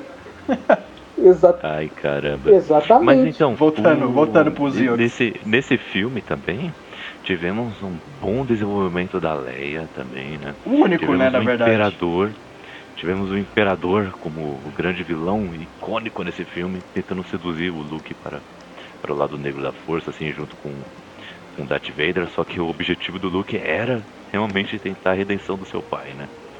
E, e essa batalha de, de um tentando convencer o, o outro e o outro tentando convencer um foi muito legal, foi bem, foi bem explorado isso no final do filme. O, o, Porque no o- final, o, Kaique, rapidinho. O que vence. Kaique, rapidinho, É. você apagou aqui na minha pauta, mas eu vou falar. Ah, só, só voltando, que você falou também, nesse, nesse, nesse Retorno de Jedi também tem mais uma perda, porque os heróis têm que mostrar que a batalha foi sofrida. Então, aí ficou a bola com o mentor de novo. Na verdade, eles iam matar o Han Solo, depois foi com o R2D2, a Kel ia chorar. Aí eles estavam vendo quem que ia morrer, depois foi pulando. Só que deles ia pegar mal, matar o único negro do universo, né? Aí, vol aí voltou pro mentor. É a única cota racial do universo. Aí vo É, tá vendo? Tá vendo? Vou dizer que agora tem dois negros na, no universo 3 É. e os três são fodões. Mas é um negro por são trilogia. Aí então, aí enfim, aí voltou a cota da morte pro mentor. Daí o Yoda morreu nesse filme. Aí nisso tivemos o fantasma do Obi-Wan, que eu falo e repito que é o primeiro fantasma cansado do universo. Do cinema. Ele não tá cansado, Tá sim. seu vacilão. Ele quer dar um ar paternal. Quando o seu pai chega pra conversar é, tipo de maneira da hora com você, ele se senta, ele espera que você se sente, ele pergunta, e aí filho, como foi a faculdade? Não, não- você não conversa com, tipo, ah, de pé. De pé você tá impondo a sua presença perante o. o a pessoa Nossa, é mas ele, mas, ele, mas ele é um Então espírito, ele ele não tá tá sentando um toquinho de madeira pra, pra passar um ar paternal pra Luke. Ele desvia, Mas ele desvia do que no mundo ele, ele, ele é um fantasma. ele- ele desvia de uma madeira e senta no toquinho. Como é que ele não cai daquele toquinho? Eu fico perguntando até hoje. Ele é um fantasma, ele É porque, ele tipo, ele, ele poderia, ele consegue mudar a tangibilidade dele. Só que se ele atravessasse, o Luke ia tomar um susto, tá ligado? Tipo, o Luke tá andando assim, ué, que você pegou, você pegou essa informação de que ele muda a tangibilidade dele? Que universo expandido tem isso que eu nunca vi? Isso- Ué, fantasmas mudam sua tangibilidade. Por isso que eles não conseguem atravessar é, portas em filme de terror nenhum. Mas Tá Star vendo? Wars tem isso. Faz, faz sentido. Claro que tem, cara. Se tem fantasmas, eles têm que obedecer às leis do fan- dos fantasmas. sentido. Fantasma. Faz sentido. Ah, faz tá bom. sentido. Faz sentido. Mas pra mim ele tá cansado, ele só queria sentar, porque ele estava velho já. Ai, caramba. Não, ele queria mostrar que ele é um fantasminha camarada, cara. Você tá, você tá dando, você tá dando muita bola. Ele- Ai, Jesus. E nesse. Sabe o que seria da hora? Se ele tivesse um controle remoto na mão e ele ligasse a televisão, assim, tá passando o Super Bowl, tá ligado? Aí o Obi-Wan vai, liga a televisão, assim, pega uma cervejinha e fala, e aí, filho, como vai a vida? e as Não, você parar namoradas? pra prestar atenção, você para, o Obi-Wan também é bem, bem filho da puta, né? Que ele chega assim pro Luke, é, você vai ter que decidir se vai matar seu pai ou não, né? Aí ele, mas por que você não me contou que o. que o. que o Darth Vader é meu pai? Não, eu tinha dito que o Darth Vader matou o seu pai, quer dizer que o lado negro matou ele. Nossa, ele é muito filho da puta.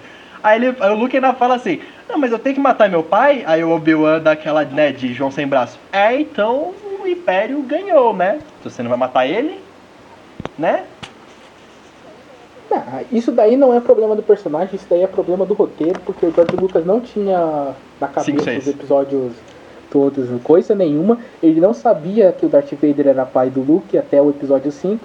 Então, aí essa cena do Luke do desculpa, do Obi-Wan falando que o Darth Vader matou o pai do Luke, não ia fazer sentido. Aí eles fizeram essa cena pra, Pra dar uma remediada, é, pra- pra dar uma remediada a na cagada. É. Exatamente. Só que daí foi uma desculpa nem que um não pouquinho, colou. nem um pouquinho. Mas, Ah, mas aconteceu. E falando. mas como diria o Tucano, tem que abstrair, Iago. Tem que E abstrair. falando nisso, o Jorge Lucas ele mudou o final, né? Porque ele queria acabar com a franquia, né?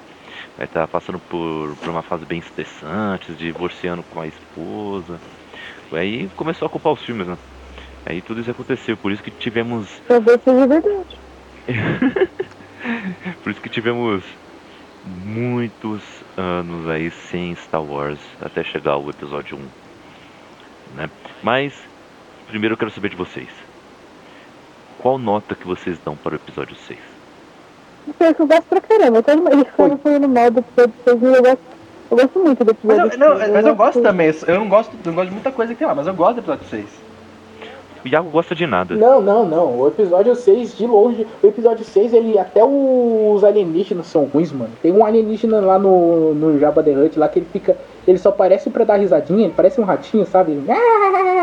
Aí corta a cena dele, eu tenho um ódio daquele desgraçado e você vê que é uma marionete. tá Eu, go- eu, gosto, eu gosto muito mais pelo Vader do que pelo resto do filme. Porque dependendo de mim, aquele filme ia ser uma merda. Mas pelo final que o Vader tem, toda, toda, o Imperador, o Imperador é um puta vilão, cara. Eu gosto muito do Imperador nesse filme. a gente vê que o Darth Vader só vira um personagem realmente bom quando ele vai pro lado da luz, né? Porque quando ele tá do lado negro, no lado negro nunca levou nada, ninguém a lugar nenhum, né? Aí quando ele veio pro lado da luz, aí ele conversa com o filho dele, Sim. é mó da hora. Aí ele Tem uma cena, marrom. é, tem uma cena que, que o Luke ele tá se entregando pro Vader e ele sobe na ponte.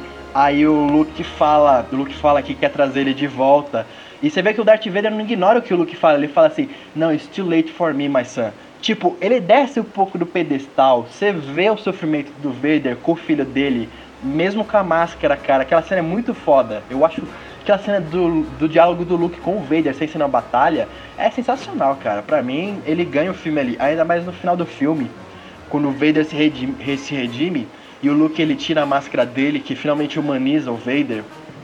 Que era uma escolha inteligente do George Lucas, você tem que admitir. Ele quis tirar a máscara do Vader pra humanizar o personagem.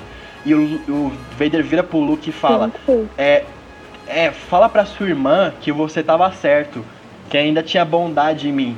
Então, cara, você vê, tipo, um pai pedindo perdão É. pro filho, cara. Eu acho isso, tipo, muito foda essa mensagem no final de Star Wars. Falando que o Vader ainda tinha um pouco de bondade nele, ele tava arrependido do que ele fez. E ele tava falando pro filho dele que ele errou. Então, pra, pra mim, sabe, eu dou tipo um 8 só por isso pelo filme. Só por esse final de todo Darth Vader, eu adoro ele. E pau no cu do Hayden Christensen, que não devia estar naquele final. Estragou totalmente o filme, a versão remasterizada. Mas, cara, eu adoro o final do, do Retorno de Jedi. Pra variar um pouquinho, né? As versões remasterizadas do Star Né, Wars pra colocando ver Hayden Christensen. né? Han Solo Ah, não. primeiro, Ok, o- ok. Raquel, o que, que você acha? Ai, eu gosto muito. Como eu disse, eu gosto muito desse filme. Então eu continuo com o meu 9. Eu gosto muito dele. Beleza. Sabe por que, que a Raquel gosta do, desse filme, né, Iago? Exato, ela É. se sentiu representada. Ela que as pessoas desprovidas de tamanho também podem fazer a diferença. É. por isso. Os Eu pontos que eu não dou do- pelo Retorno de Jedi são justamente pelos Ewoks e pelo resto do plano do Jabba lá, que é. Cara, é pra tirar muito ponto. Mas por causa do Darth Vader, eu só dou uma nota muito positiva pra esse filme. Não, mas peraí, eu quero. Eu Não, quero, é, eu também, quero é, saber. O final é bem Peraí, escrito, mas é Peraí, vamos ver. O- Raquel, por que você gosta? Por que você é um dos seus episódios favoritos? Porque eu- ele desenvolve muito isso do, do Darth Vader. O Darth Vader ele fala ah, que ele é pai do Luke, aí o Luke fica, nossa, ele é meu pai, então eu tenho que salvar ele e tal. Porque eu, no lugar do Luke, ia falar, ah, ele é meu pai, mas ele tentou me matar, então dane-se, deixa ele morrer. Não ia tentar salvar. É, mas é tão, é tão bonito a, a força. É, tem tudo isso, eu acho que muito legal. Então, É verdade, né? É verdade. Raquel, eu acho que o seu pai não ia autorizar, não ia gostar nada dessa, desse, dessa sua frase aí. é. Ai, cara, mas e aí? A Raquel deu 9, Iago deu 8 e você, Nelson? Seis. Tá, deu Eu dei oito Oito. também. 6. quase. Dois. Ai, ai. Beleza, então. Agora temos um, Hiato aí, né? um buraco aqui, né? Um grande hiato aqui de 16 anos. Tá certa a minha conta, né? 16 anos. De 83 até 99. E. Como Não, assim? não, não, não, não, falar não, de não, não. caravana Por favor, não vamos falar de caravana da coragem. Só o Oliveira agora. Deixa Só- pra só lá. jogando no ar, só o Oliveira gosta de. Natal. Ai, caramba, beleza, vamos lá. Episódio 1. Eis que vem a ideia Yeah. do, George Lucas de querer contar um pouco, nos contextualizar quanto ao que se passava alguns anos antes do- dos episódios 4, 5 e 6. O objetivo maior é continuar a história da família Skywalker, né? De onde surgiu. Então, temos aqui o episódio 1, Raquel. Sinopse, Raquel. Vamos lá, Raquel. não, Sinopse do episódio 1, Raquel. nada. Nelza, você nos honraria com outra imitação aí? Ai. Espera, faz um você, eu tenho tanta vergonha, eu não sei. Mas tá bom. Só porque o meu namorado tá aqui no cast, ele é um host muito legal. Embora eu diga que ele é chato às vezes. Porque... Mas é assim, o episódio 1, né? Aí o George Lucas ele resolveu que ele ia fazer tudo, né? Aí ele escreveu, ele, ele demitiu o Lawrence Kasdan, que tinha ajudado nos outros filmes, né? Porque Não sei, deve ter crescido na cabeça dele. Eu vou escrever um poema sobre isso depois. Mas tá. Aí o George Lucas ele escreveu, aí ele dizia aquela historinha, ah, porque eu já Ladainha sabia que não vai ser episódio 1, 2 e 3, né? Aí ele dirigiu também, aí ele inventou, aí tipo, chega lá os dois Jedi, né? Que é o Obi-Wan, que nesse filme tá mais novo. Eu não entendo como é que o filme é, de, é vários anos depois e o Obi-Wan tá mais novo, ele passou por um rejuvenescimento. Eu, eu não entendo, mas tá lá ele com o mestre dele, o cara da espada verde, né? Que é o mestre do Batman também. Aí eles. Aí eles estão num planeta lá de água, daí eles conhecem o personagem, ah, que ele é tão bonitinho, aquele Jar Jar Binks, ele é. Eu dou muita risada com ele. Aí na- eles estão no planeta, né, que é. Que é o planeta o, é Nabu, né? Aí eles estão com problema porque tem os separatistas. Aí os separatistas são tipo a galera do Rio Grande do Sul, né? Que quer separar o, o Rio Grande do Sul do resto do Brasil. Aí os Jedi vão lá dizer que não. Aí eles pedem ajuda pros amigos do Jar Jar Binks, né? Aí aparece o demônio lá, o demônio com vários chifres. Aí o demônio com vários chifres mata o Não, ele matou o do Batman. Ele matou o Batman, não o mestre do Batman. Ah, é verdade, o, me o mestre É, matou o do. mestre do Batman. O Batman é o cara do É, é psicopata, o psicopata americano. Eu, ô Iago, você acha que eu não sei? Eu sei muito de Star Wars, tá bom? Você Olha, presta atenção. Aí. Aí tem uma outra coisa lá que não tem muita coisa a ver. Eu não entendi muito bem. Tem um molequinho lá, que é um molequinho que é escravo. Aí ele é liberto. Aí o molequinho ele sabe atuar muito bem, né? Eu não sei, mas não sei por que, que eles não aparecem mais depois. Eu fiquei com dó. Volta, molequinho. Outro, de novo. Nelson. Caramba. Olha, ó. Aí tudo aconteceu e o filme acaba. Não poderia ter sido melhor. Olha, gente. Não imagino uma sinopse melhor que essa. Com uma imitação tão boa. Assim, Tem algo a dizer, Raquel? Olha. Raquel, esse, esse cast vai tocar no seu fazer. casamento, certeza. A gente vai estar lá pra garantir. Nossa, não, eu tô... Eu nem vou convidar vocês, gente. É sério, é falta de amigo isso, né? Falar com vocês, né? É falta de amigo. Porque você não é meu amigo disso, não. Você é amigo da onça. Você é amigo do diabo. Nossa, Ai. coisas. Tá, mas. Ô, Raquel, uma coisa você vai concordar É. comigo, né? Nossa, Melhor de super. Star Wars. Eu, eu, eu, Ai, eu ai. fiz maratona no episódio antigo do, dessa trilogia nova, né, pra, pra esse cast. Cara, nunca sofri tanto na minha vida. Ô Iago, mas você sabe que eu vim armado pra defender essa. Eu tô armado desde o ano passado pra defender a trilogia nova, né? Bora? Os episódios 2 e 3 não tem então. O episódio 3 é legal. Não, imagina. O episódio 3. Tá, não, pô, super. Pô, o episódio 2 é, é, é o mais. É o politicamente complexo de todos os Star Wars até agora. Sim, o episódio 3 não é ruim, eu não considero o episódio ruim, ele é legal, é bom até. O episódio 1 é meu, é meu, meu ódio mesmo. Mas vamos por partes. cara. Vamos por partes. Vamos por partes. Começando com o episódio 1. George Lucas voltou à direção e voltou a querer fazer tudo também, como vocês disseram. Infelizmente. Ahn, ele, ele quis trazer algumas explicações aí para várias coisas, certo?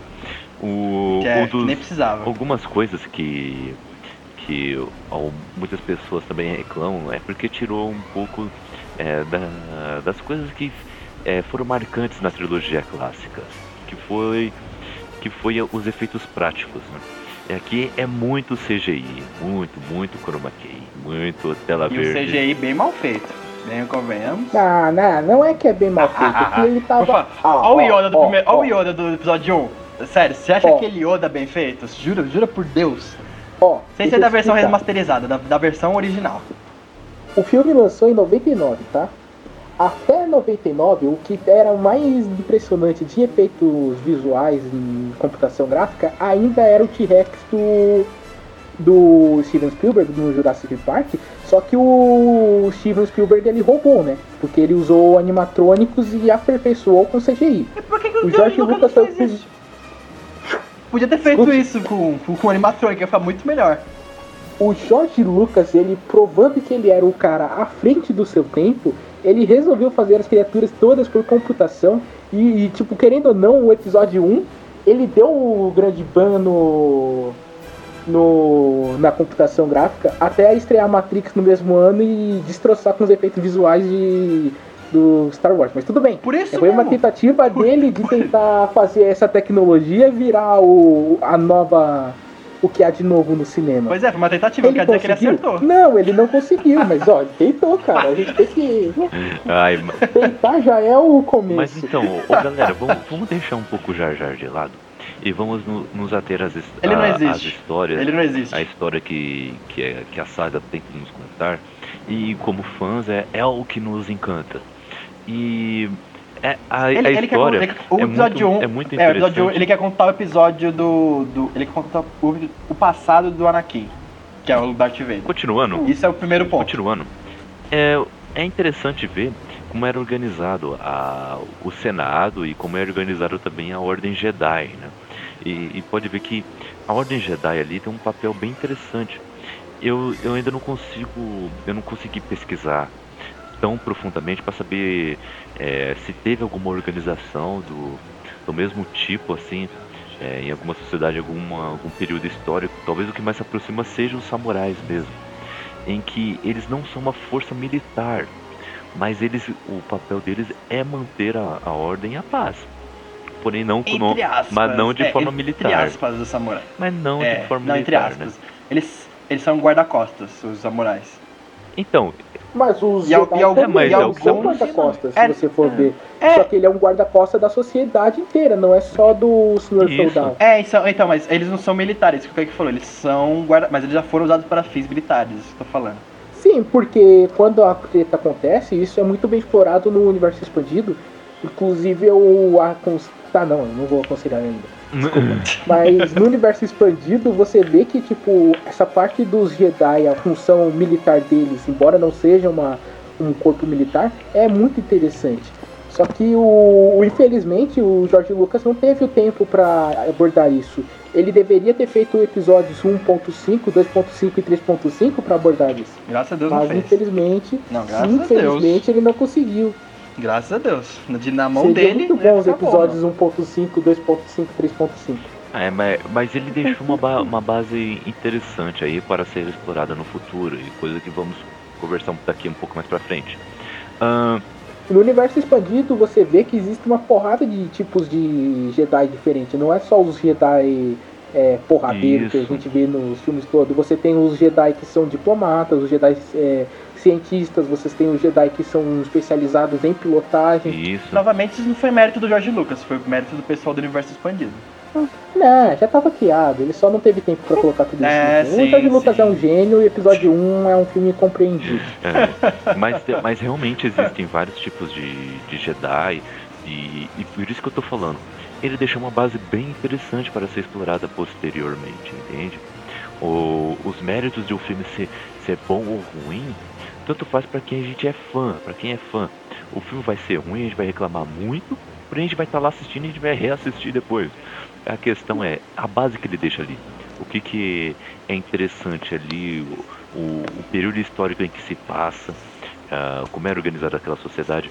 Muita gente reclama, né, do, da trama política do episódio 1 e realmente ela não é tão bem feita como é, seria melhorado depois nos outros episódios, né? Mas é, é interessante o, a forma que é organizado, né? Mostrando que não é apenas um planeta que governa tudo, mas que era um- uma espécie de ONU né, intergaláctica ali e que era bem ativo a- aquilo. Reuniões o tempo todo. O maior problema do episódio 1 não é nem que o efeitos visuais, nem Jar Jar Binks, nem nada disso. O problema é que o George Lucas conseguiu a façanha de apanhar pro próprio roteiro. Ele enfia uma porrada de conceitos pra ali, tipo, ele deve ter escrevido, tipo, ah, meu Deus, isso isso é foda. Aí quando ele foi dirigir, ele ficou tipo, meu Deus, quanto tempo eu vou gastar pra explicar o como é que funciona o Senado? Quanto tempo eu vou explicar da Ordem Jedi? Quanto tempo eu vou gastar de cena pra explicar o qual que é a, o, é, a importância do Yoda pro Qui-Gon Jinn, por exemplo? Que você vê que eles Eles têm uma não- relação ali, mas não é explicada. Isso. É, eles não compactuam muito um com o outro. O que um diz, o outro discorda. É. E ao Então, mesmo tempo e tem uma ainda tem relação o muito moleque do deserto que atua bem né? pra caramba. É, mas que nunca é explorada, porque o George Lucas, depois da trilogia de Star Wars, ele virou uma sensação em Hollywood. Então, vamos dizer assim, episódio 1, ninguém chegava pra ele e falava assim, olha, George, tá meio ruim isso aqui, tal se você mudar, sabe? Ninguém falava isso pra ele, ele era o cara no episódio 1, então por isso que ele fez tudo, Ex- do jeito que ele quis. Exatamente. E uma coisa que. Mas o fazer primeiro, sempre, primeiro filme é muito difícil. Porque normalmente, por exemplo, a maioria das histórias, primeiro tem livros, depois passa pro cinema. Então tudo que tiver errado no cinema, o que que a gente fala? Tá no livro. Então tá certo. E nesse caso não tem livro, inicialmente, né? Depois foram três livros. Ele vai ter que ser, ser explicado em um filme. E eu acho que filme para explicar coisas mais complicadas não dá certo. Porque é muito difícil ficar perfeito no filme. Sim. Mas Kel, ele teve uma porrada de tempo ali só. é, eu tô abrindo aqui o IMDB só pra ver o vácuo que ele tem na, na própria é, carreira dele, tá? Ahn, calma aí, vamos chegar lá no episódio 9. Só enquanto o Nelson, só enquanto o Nelson pesquisa, também fala umas coisas que também deixa pelo menos irritado, é a direção dele, que foi o que o Nelson tinha falado no episódio 5. Que se fosse ele gravando, ia ser de tal forma. Nesse episódio 1 é exatamente dessa mesma forma que ele fala. Ele faz uma meia hora de uma panorâmica do deserto. Ele foca assim nos diálogos que não. que você entendeu a mensagem, mas ele ainda deixa a câmera rodando. E com os atores que não são muito bons, vamos dizer assim. São muito bons, não, são muito ruins. Ele faz, tipo assim, ele deixa o clima do, do, do filme maçante demais, sabe? Eu não sei. Chega uma hora que bonito. você atocha assim no sofá, você, ai, tá bom, entendi. O Luke é escravo, o Luke não, o Anakin é escravo, ele vai correr na corrida de pod, ele precisa de dinheiro pra correr a mãe dele. Eu já entendi, avança o filme na trama política, que tá bem mais legal. Ele fez esse 3 eu já entendi. É, sabe, eu não, eu não quis saber se ele fez o 3 pior não. Obrigado por me falar. Você não queria saber se ele corria pod ou não, mas obrigado por me falar isso. Agora Ô, conta uma coisa Iago. relevante. Fala. ele, o Iaco não, a Raquel que tava discutindo. A coisa mais relevante que ele fez antes de. Entre o Indiana Jones e o. O grande projeto que ele fez antes de Star Wars era uma série de TV chamada O Jovem Indiana Jones. Que teve uma temporada só. Essa série começou a ser escrita em 92 e terminou em 93. Então ele teve seis anos para arquitetar o roteiro do episódio 1. Não é arquitetar não só o roteiro, mas imaginar como ele vai fazer. Então não dá pra defender muito dizer que ele não tinha uma base, porque esses seis anos ele deve ter passado pensando nesse filme. É simplesmente que ele apanhou do próprio roteiro. Ele colocou muita coisa ali e ele não soube como mostrar isso pro público de uma maneira dinâmica. Sim. Episódio 1, embora seja um filme muito bom, mas ele tem problemas sérios no ritmo, ele tem problemas sérios de direção e de roteiro.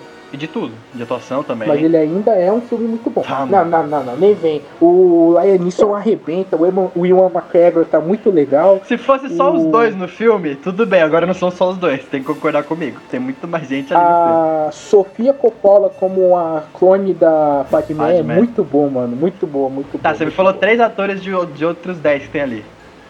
Samuel L. Jackson, então, ele né? tá muito bem nesse filme. Ah, ele aparece cinco minutos no episódio 1. Ele E tá daí? sentado E daí? E daí? Ah, Meu- ah, é repre- tem uma atuação em duas horas de É, filme. represent- é o meu representante negro ali no filme. Eu tô sempre tor- torcendo por Sabia que ele. no. No sabre dele, a parte de trás aqui nunca aparece, porque tipo, ele sempre dá um jeito de esconder, mas ele fez questão de escrever Bad Motherfucker, né?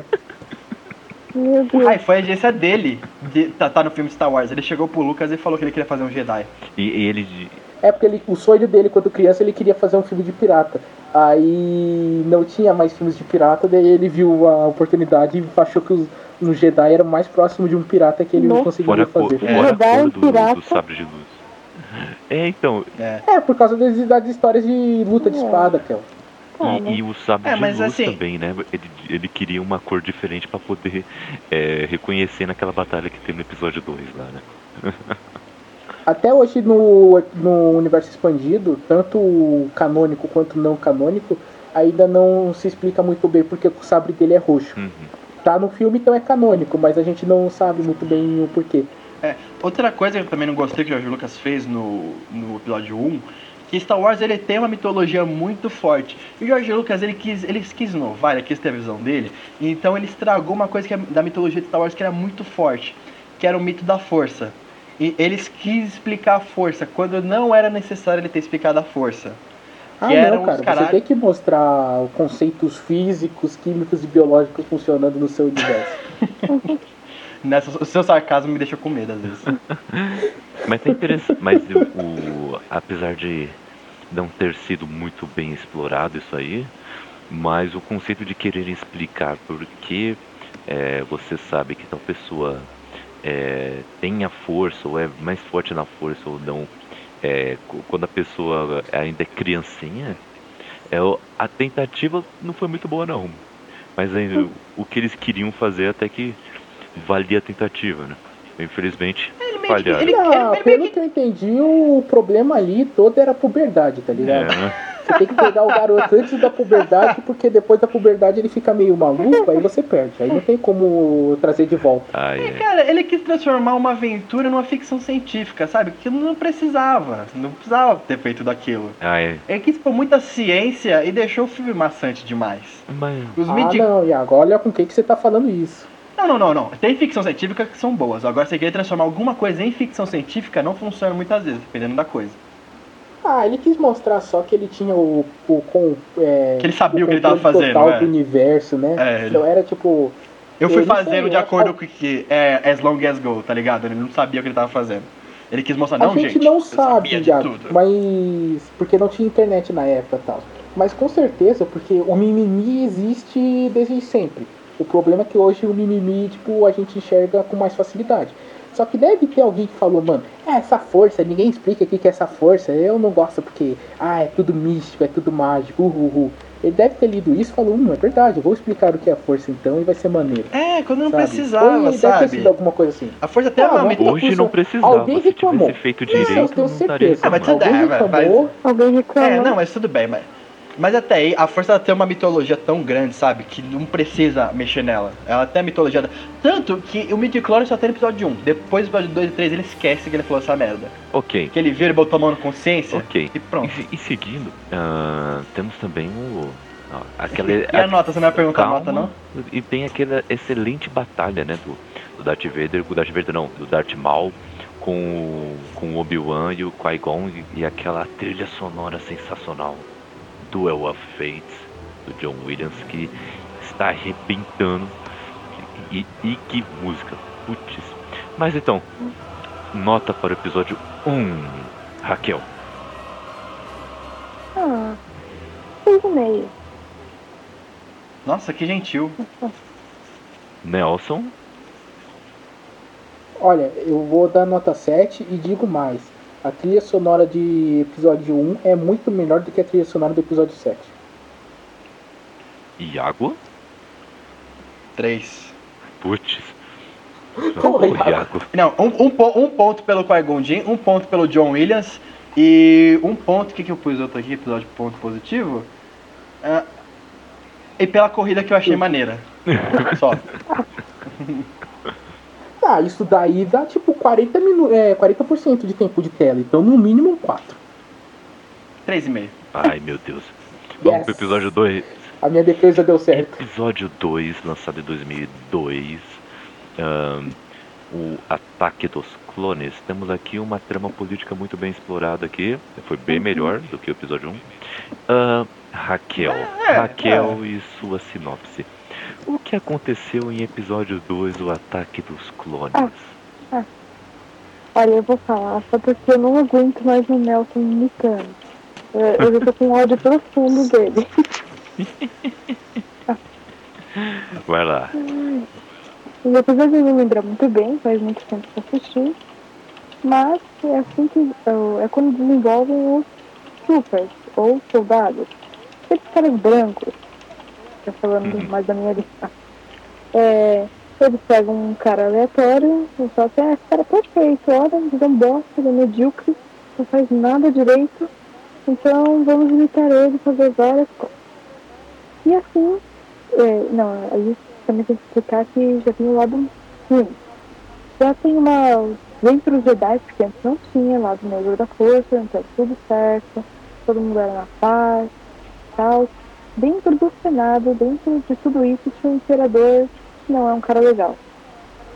Quê, né? Ah, Dei spoiler já do filme. Não, todo mundo sabe. muito spoiler. Todo mundo sabe. É isso aí, todo mundo sabe, continue. Todo mundo sabe disso. Olha, é só você olhar pro Imperador você já sabe que ele não é bem, do, do bem. Primeira vez que eu vi esse filme, eu olhei pro Imperador e falei assim, gente, não tem como alguém confiar nele. Não tinha como. Não tem como você confiar naquele cara. Ele é muito na cara que ele é muito do mal.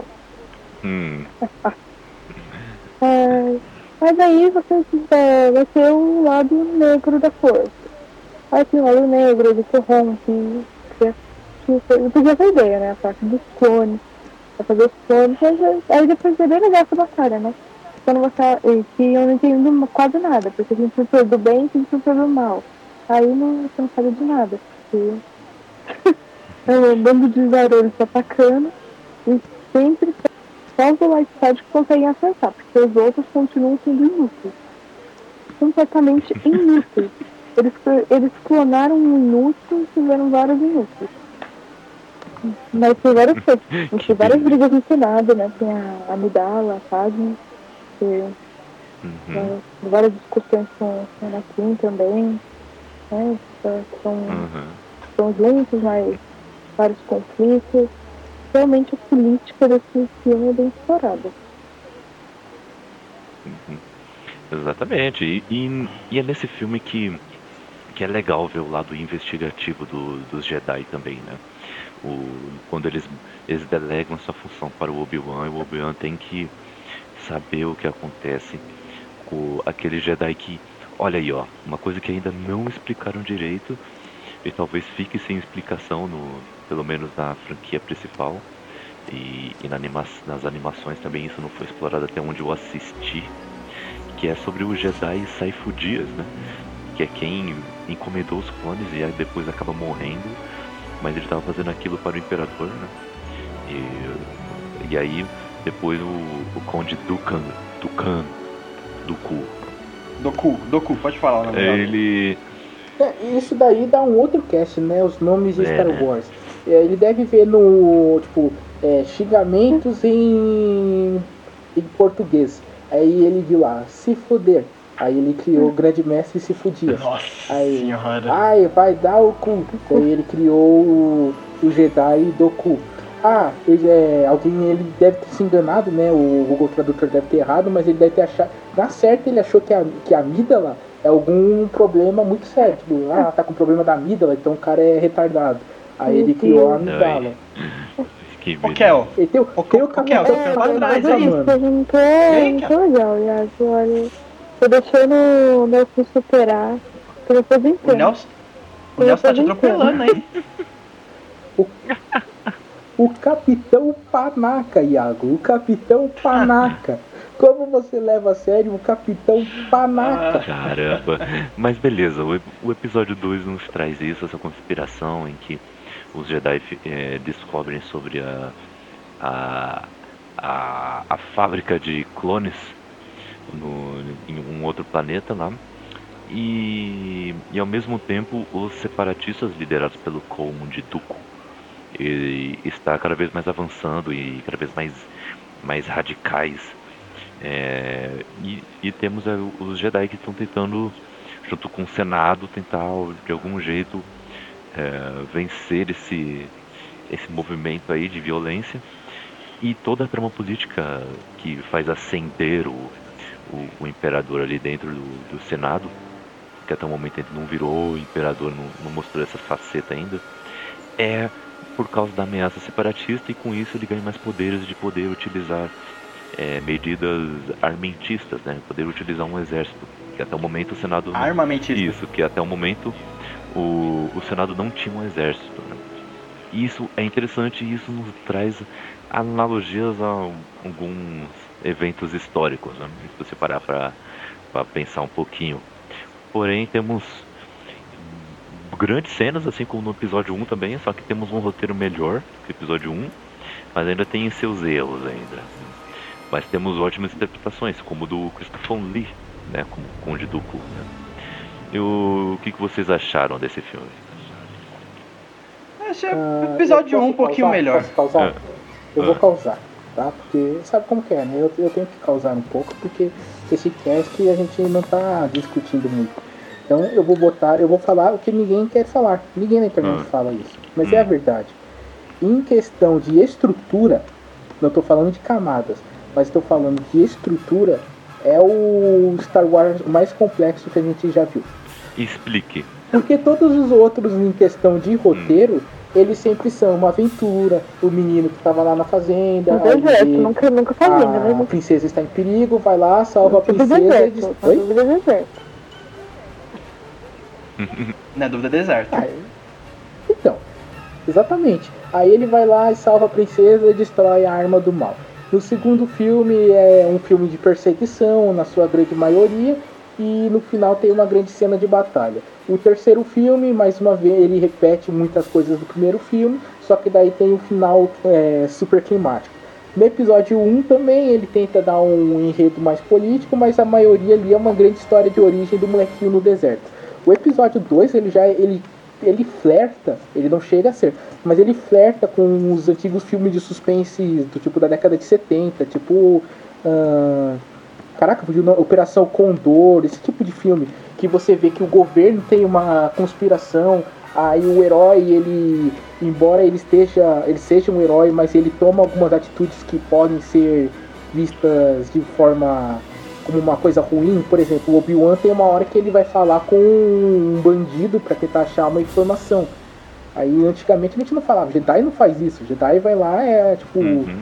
É lawful good e extremo. Aí o Obi-Wan vai lá, ele conversa com o contrabandista, tem toda essa questão do, de clonagem que toma muito tempo de tela, tem toda a questão do Senado tá sendo dividido e da luta da Amidala para tentar ah, sobreviver a atentados políticos. E você tem tudo, depois você tem uma história de amor. E tudo isso é plano de fundo uma história de É, amor, é né? Que verdade. até aí você acha que é uma história muito de amor, né? Você acha que é uma puta história de política, né? Que na verdade não, é só um romance que por fundo, ali, plano de fundo ali tem uma história de política. Ah, já. Mas na verdade é uma história de romance. Ah, eu achei o contrário, cara. Isso eu achei o Mas- contrário. É zoeira dele. Se tiver. O que eu, que- eu, eu assisti, eu assisti, cara, eu assisti essa no final de semana, episódio 2. Eu contei as cenas. Tem mais de uma hora e meia do Anakin com a Padmé. E tem muito pouca cena do Senado. Do Senado. Exato, mas você, você, entende, você entendeu o que eu quis dizer, Sim. Kaique? Você pediu pra eu explicar? O que eu quis dizer, porque que é o, é o roteiro em estrutura mais complexo de Sim. Star Wars? Eu não tô dizendo que é o melhor roteiro de Star Wars, longe disso. E eu não tô falando que é o roteiro que tem mais camadas, que eu acho que nenhum roteiro de Star Wars nunca vai bater episódio 5 em questão de camadas. Tudo tá lá completinho, uma coisa interliga com a outra. Mas as estruturas de Star Wars sempre são muito simples e episódio 2, sinceramente, a, eu tive que assistir algumas vezes para entender tudo que estava acontecendo ali, porque é muita informação jogada ali para você. Sim, Você ó. tem uma investigação de um planeta sumido, você tem a investigação de um atentado terrorista, você tem a, a fuga desse atentado terrorista e o que, que ele causa em um governo político baseado na democracia, onde o seu governante, por assim dizer, eh, não tem força suficiente para rebater.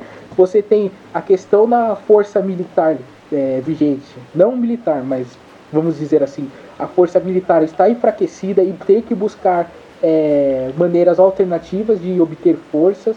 Você tem toda a questão de o, o cara que não pode, é, do amor impossível. Então são muitas subtramas acontecendo ao mesmo tempo. Sim, sim, tem, tem razão. É interessante mesmo. É claro que eu tenho razão, sou eu que estou falando. Ai, se sente. Mas, mas faz sentido mesmo. E. Não, só, só te digo uma coisa. A- eu, não go- eu não gosto de areia do deserto. Ela é seca, entre todos os eu- lugares. Não, não, peraí. Eu não disse que é o melhor roteiro. Eu disse que é o roteiro mais. é, Mais estruturalmente mais complexo. Ok, eu Mas entendi, eu entendi o que você falou, eu só tô te zoando mesmo. O Anakin é irritante, sim. O Rei de Christensen não sabe atuar. O roteiro que deram pra ele, as falas dele são é, Ridículas. Ele usa força pra cortar uma maçã e dar na boquinha da Padmé e ela se apaixonou por causa disso. Não, mas o é engraçado é que ninguém descobre que eles estão tendo um caso, né? Tem aqui uma hora que eles se agarram no meio do. Descobre, o Ah, mas- Obi-Wan sabe. A gente. O Obi-Wan sabe. Na verdade, todo mundo sabe, né? Só que ninguém fala nada. Cara, eles Você vai rolam, falar o quê? eles rolam na meio da grama ali, né, gente, é um porra? Jedi. Cadê, Ninguém cadê vê, ninguém Jedi vê. lá e assim, não. Não, os Jedi não são assim. Sobre isso eu vou falar logo mais. Hum. Vou falar logo mais. Mas bom, Sim. É, porque o Luke e a Leia, eles têm que ser conce... é, tem que ter a concepção deles em algum momento.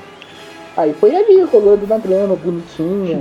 No, Falando da perto areia. do- do- perto da capivara gigante e tal. ai ai. Assim, só, só dando a minha opinião como, como fã mesmo de Star Wars, eu acho. Eu, a, a trama política do episódio 2 eu acho bacana, eu acho legal. Mas assim, eu acho que ainda não precisava muito ter fugido do escopo que era uma aventura no espaço. Tipo, um roteiro mais simples, um roteiro mais tranquilo, com os, com os personagens mais carismáticos e tal. É uma opinião minha como fã, mas isso eu não considero a trama política como um erro. Eu considero todo o resto do filme como um erro. Mas daí quando o nego faz um filme que é totalmente uma aventura no espaço, nego reclama que tá muito parecido com o episódio 4, que é o que aconteceu com o episódio Pois é, 7. né? Mas eu gostei, é, mas eu gostei. Eu achei, eu achei que essa era a única forma deles falarem que, tipo assim, eles resgatarem o que era Star Wars. Mesmo que nego reclame, não pode dizer que isso é um erro. Você, tipo, pode dizer que o cara não gostou, mas isso não foi um erro. Momento algum o pessoal criticou, isso, o pessoal falou assim, ah, não gostei, porque é muito parecido, que é alguma coisa nova. Mas, cara, não dá pra você introduzir todo o universo de volta sem você resgatar o espírito da trilogia antiga, entendeu? Que é a tão icônica. O Beto Estrada do MRG ele deu zero pra o Despertar da? Força por causa disso. Só. Ah, não. Zero? Como assim, Oi? ó? Ah, não. É, eu, eu, dis- eu dis- é, eu discordo dele, eu discordo totalmente dele. Pô, Mas até o, a galera do MRG discorda, tanto é que no meus episódios tem um momento sempre muito épico que é quando o Roberto fala alguma porcaria, que daí começa a tocar a musiquinha. Momento Roberto Babaca. babaca. É. É, então, assim, eu acho que não precisava ter mudado tanto assim o escopo do que era Star Wars, mas é, fazer o quê? O George Lucas, né? O filme é dele? Não, mas eu- o Star Wars tem que explorar também o, outro, outros tipos de contar história também, gente. Ah mas, ah, mas, tipo assim, Rogue One fez isso, fez uma coisa com o espírito de Star Wars. Sim, Eu achei que o Rogue One fez isso bem melhor e fez isso com o espírito de Star Wars. sim, Eu não exatamente. precisava, é que a, é da, da maneira que ele fez que eu acho que é errado. Eu não acho errado explorar- você explorar a política de Star Wars. Eu acho da maneira que ele fez, entendeu? Isso que me é crítico. Mas daí ele tentou remediar como? Fazendo uma puta batalha dentro de uma arena com o maior número de Jedi que a gente já viu na história. É, que não Pro sabem trabalhar em equipe. Não sabe, porque o cara que dirigiu não sabe dirigir. Por a isso gente tá mesmo, né? discutindo isso desde o começo. É, Mas o, o no roteiro, ó, imagina o roteiro, tá? Star Wars. Aí tá lá, é, dia. é, qual que é o nome daquele planeta? Eu, Qual? não lembro o nome do planeta. qual? Tá, do... dia. da- A arena de não sei o que. um grupo de 20 Jedi está no centro de uma porrada de droids. Os droids atiram, eles conseguem se proteger e lentamente se eles vão em direção aos droids. Vários droids acabam sendo destruídos nesse momento. O cara que tá lendo isso vai dizer, eita pô, olha essa cena de ação, mano, vai ser demais, não sei o que. Imagina o. ah, deixa eu pensar aqui, não sei aqui. O Joss Whedon, tá? Diretor de Vingadores, tá? Imagina ele dirigindo aquela cena. Você não acha que ia ter um. ia ser uma cena visual, pelo menos visualmente marcante, como são as cenas do- de luta dos Vingadores? Sim. Com o trabalho de equipe, um, um Jedi ajudando o outro. Isso, Nem que seja usando, tipo, a, usando um a Jedi força. usando a força pra bater um. Tipo, pra jogar um, um droid em cima do outro Jedi que, tipo, corta ele ao meio. Aí o outro Jedi usa os dois pedaços pra virar como se fosse. Ele ia fazer isso. Porque ele é um diretor que, principalmente no Vingadores 2, embora muita gente reclama, mas a cena contra os Ultrons no final, ela tem muita coisa disso. Sim. Cena de pensar quem ação. mais. Exatamente, quem mais que consegue ter? O próprio Zack Snyder, que ele tá dirigindo agora os filmes da Liga da Justiça e tal, que ele tá sofrendo muitas críticas por causa do Cavaleiro, o Batman vs Superman. Mas se você for ver o filme dele, o Sucker Punch, as cenas de ação, de ação dele são cenas impactantes. São cenas plasticamente São de- muito bonitas, né? Uma... Exatamente. O George Lucas não. O George Lucas ele tem grandes ideias, mas ele não conseguiu passar aquela grande ideia pra tela. É, por, por exemplo, o Kaique, assim, por exemplo, a política. Eu acho que, por exemplo, Star Wars, aquela animação da, do cartoon, o Clone Wars e Rebels, trata a política do Star Wars muito bem. Mas o filme 2 eu não considero. Eu acho que ele trata um pouquinho capenga. É um, é um roteiro bem, mas ele é muito capenga na execução. E de todo o resto. E de todo o resto. Ele é. Ele tem tanta coisa interessante que ele criou The Clone Wars, que é uma série super interessante, só que com tempo pra contar o que o George Lucas tentou contar em duas horas. É, então. Por isso sabe? mesmo. Do que cara- Quantas temporadas tem Seis. Clone Wars? Cinco ou seis? Sei. Exatamente, cara. Pois é, então. É, mas por isso que é- mas, tipo assim, se ele é o diretor, ele tem o trabalho de fazer uma história para um filme de, de duas horas. Isso que, eu tô, isso que é a minha crítica. Mas eu, eu conheço, é o Jorge Lucas. Eu sei que ele, ele tem que fazer muita coisa e não consegue. Que essa é exatamente a mesma é, culpa que a gente coloca nas costas dos roteiristas de Batman vs Superman, né? É. Que eles fizeram um filme de quatro horas. É, Isso é chupeta? Que planeta você vive que você vai fazer um roteiro de quatro horas e os um caras não gravar? ainda.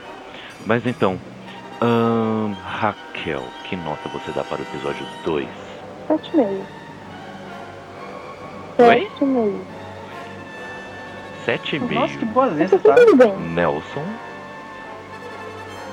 Sete e meio, concordo com a Raquel. Iago. Concordo com tudo que a Raquel disse. Quatro e meio. Putz, o Iago tá tenso hoje. Mas beleza, continuando. Sendo sincero. Continuando. é, entre os episódios 2 e 3 tivemos a animação Clone Wars, né, que passou na Cartoon, a Disney XD passou depois. Começou na Cartoon. ó. E são seis temporadas, como acabamos de comentar. Mais ou menos 24 episódios cada temporada. E é interessante que eu quero. Que assim, eu acho que de nós aqui, eu acho que eu que mais assisti, né? E assim, eu que. Então, Eu assisti também. eu queria passar aqui algumas coisas que eles exploram bem, que são bem legais. Por exemplo, a relação do Anakin e a, e a Amidala é muito legal, porque é sutil, porque eles têm que. É uma coisa que é escondida, né? Então é sutil, é tranquilo, nada de rolar na grama. Tem, tem horas que eles exploram isso de um jeito bem legal, que é, que é quando eles tentam explorar. Os diálogos são inteligentes também. Isso. São aqueles diálogos babacas do filme. Isso, a, a, a Amidala continua sendo uma, uma personagem cada vez mais forte, com, com mais espaço para ser explorada, assim, com o seu papel no Senado, seu papel político como diplomata. Temos também o. explorando eh, o ciúme do, do Anakin também. ah, e como ele, ele dá liberdade para esse sentimento, né? Ele dá muita, dá muita corda para isso porque porque ele tá já meio que lado negro já porque o- as seduções que o, que o imperador faz com ele é trabalhado também no Clone Wars também com alguns diálogos bem legais é muito legal É, também o, o, o, o, o- o Clone Wars ele resolveu uma coisa que eu sempre achei que no episódio 3, a relação do Anakin com o Imperador foi uma coisa muito forçada. Mas depois quando eu vi o Clone Wars eu entendi por quê. Isso é uma coisa Eu interessante, até, se quem eu quiser tô ver. eu assistir. Eu de qualquer jeito, porque Tem o na Kaique mandou, né? Então, o namorado mandou. não é isso aí vai assistir é isso aí quem vê acha que é assim né? E tem na, tem na Netflix é bem legal maratonar isso ainda mais nessa época E, e também outras coisas que, que são bem legais também é é sobre os clones. É muito legal ver a relação dos clones com, com os Jedi, a relação dos clones com outros clones. O ódio que eles sentem pelos, pelos droids, porque eles foram condicionados a isso, a batalha. É muito legal. E, e a, só a única coisa ruim é, é a mania do, de George Lucas com cronologia, né? Então, tem certas partes da história que se passam durante o episódio 2, alguns que se passam antes do episódio 2 e, e outros que se passam pertinho do episódio 3. Então, mas mesmo assim, você assiste numa boa, você nem sente isso, sabe? Só que quando você vê que algum episódio está muito isolado de, de acordo com a história geral que está sendo trabalhada no- na temporada, aí você sabe que é um episódio que, que se passa antes, ou se passa num tempo deslocado daquela, daquela, daquela narrativa. Mas é muito interessante ver também o, o Mace, o Wando, o Samuel Jackson, sendo trabalhado aqui também como, é, como um Jedi diferente, que ele é um, a gente, a gente conversa né, depois de ver o, o Shirut no, em Rogue One sobre a religio- religiosidade dos, dos Jedi, né? O Mace, ele, ele é um, eu acho que é um do, junto com o Qui-Gon Jinn, ele é um dos Jedi mais religiosos, assim, digamos. Ele é um cara que, tipo, quando tá tudo pegando fogo, assim, ele para assim um pouquinho e pensa com calma. É que, no, que, nas, que nos filmes ninguém reza pra força. Só o Qui-Gon Jinn no primeiro filme. De resto, Exatamente, e é tipo, ninguém Ele para reza pra assim. aquela negócio. o Mace ele para assim no momento assim de muita corrida assim. Ele para, observa assim, peraí, vamos sentir a força. Ah, já sei, eu tenho que ir para ali. Então vamos lá, sabe? Era um cara muito tranquilo, muito focado, e é muito legal ver isso. E também como é explorado isso com os outros, os outros personagens, né? Principalmente com a Ahsoka Tano, que ela merece ser melhor é, desenvolvida em, em um filme ou uma série própria, sei lá. Ela merece. E, e, é muito legal ver tudo isso em Clone Wars. Fica a dica. Que aliás é outro nome que encaixa da categoria. O George Lucas estava vendo xingamentos em português, né? A Soca Tano. Ai meu Deus. É uma piada Ai, pronta. Clake, Beleza. vamos, vamos, vamos ah. pro seu episódio favorito? Ah, não é meu favorito, mas é um dos Não, imagina, não é. Eu, não, não, não é mesmo, mas é um dos que eu mais gosto mesmo. É o episódio 3, lançado em 2005. Uh, Raquel, nos mostre todo, toda a sua, sua desenvoltura, nos mostrando a sinopse do episódio 3, o episódio que se chama Vingança do Sith. Deixa, deixa eu lembrar do episódio. Deixa eu já fazer, não fez nenhum. Vai, Raquel, não, você não vai escapar. Vai. Eu não quero sim. É. Quer que a Raquel alternativa faça? A Raquel do, da Terra 2? Nossa, porque é uma introdução. Tem uns 5 minutos de introdução. Caralho. Vai, Raquel. Deu 8, eu contei. Não tô vendo. Uhum. Episódio. Raquel. Eu tô... Calma, eu que lembrar dele, cara. Eu lembro das batalhas, lembro de batalhas muito boas. Para! Tá, então eu vou começar, hein? Quer eu ver, quer eu ver esse cast que a gente nem sofre na mão dela, né? Realmente.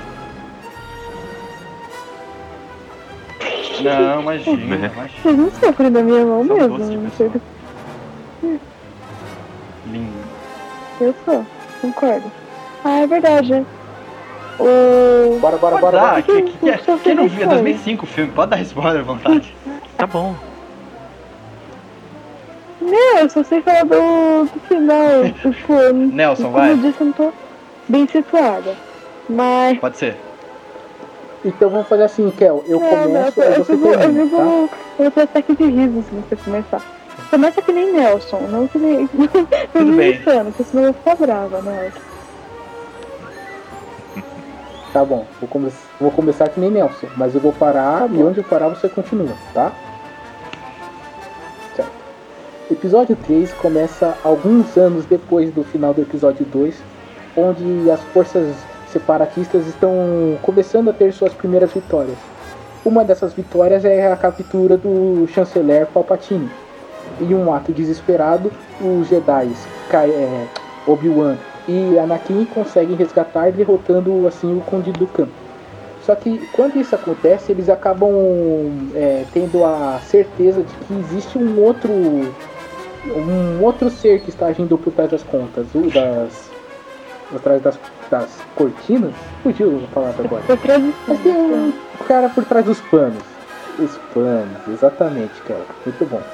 Aí parte do filme trata dessa busca por quem é o essa figura por trás dos panos, enquanto os Jedi, junto com seus exércitos de de clones, tentam impedir com que os separatistas consigam alcançar certos planetas específicos. Agora vai, Kel. Tá bom, pode ser.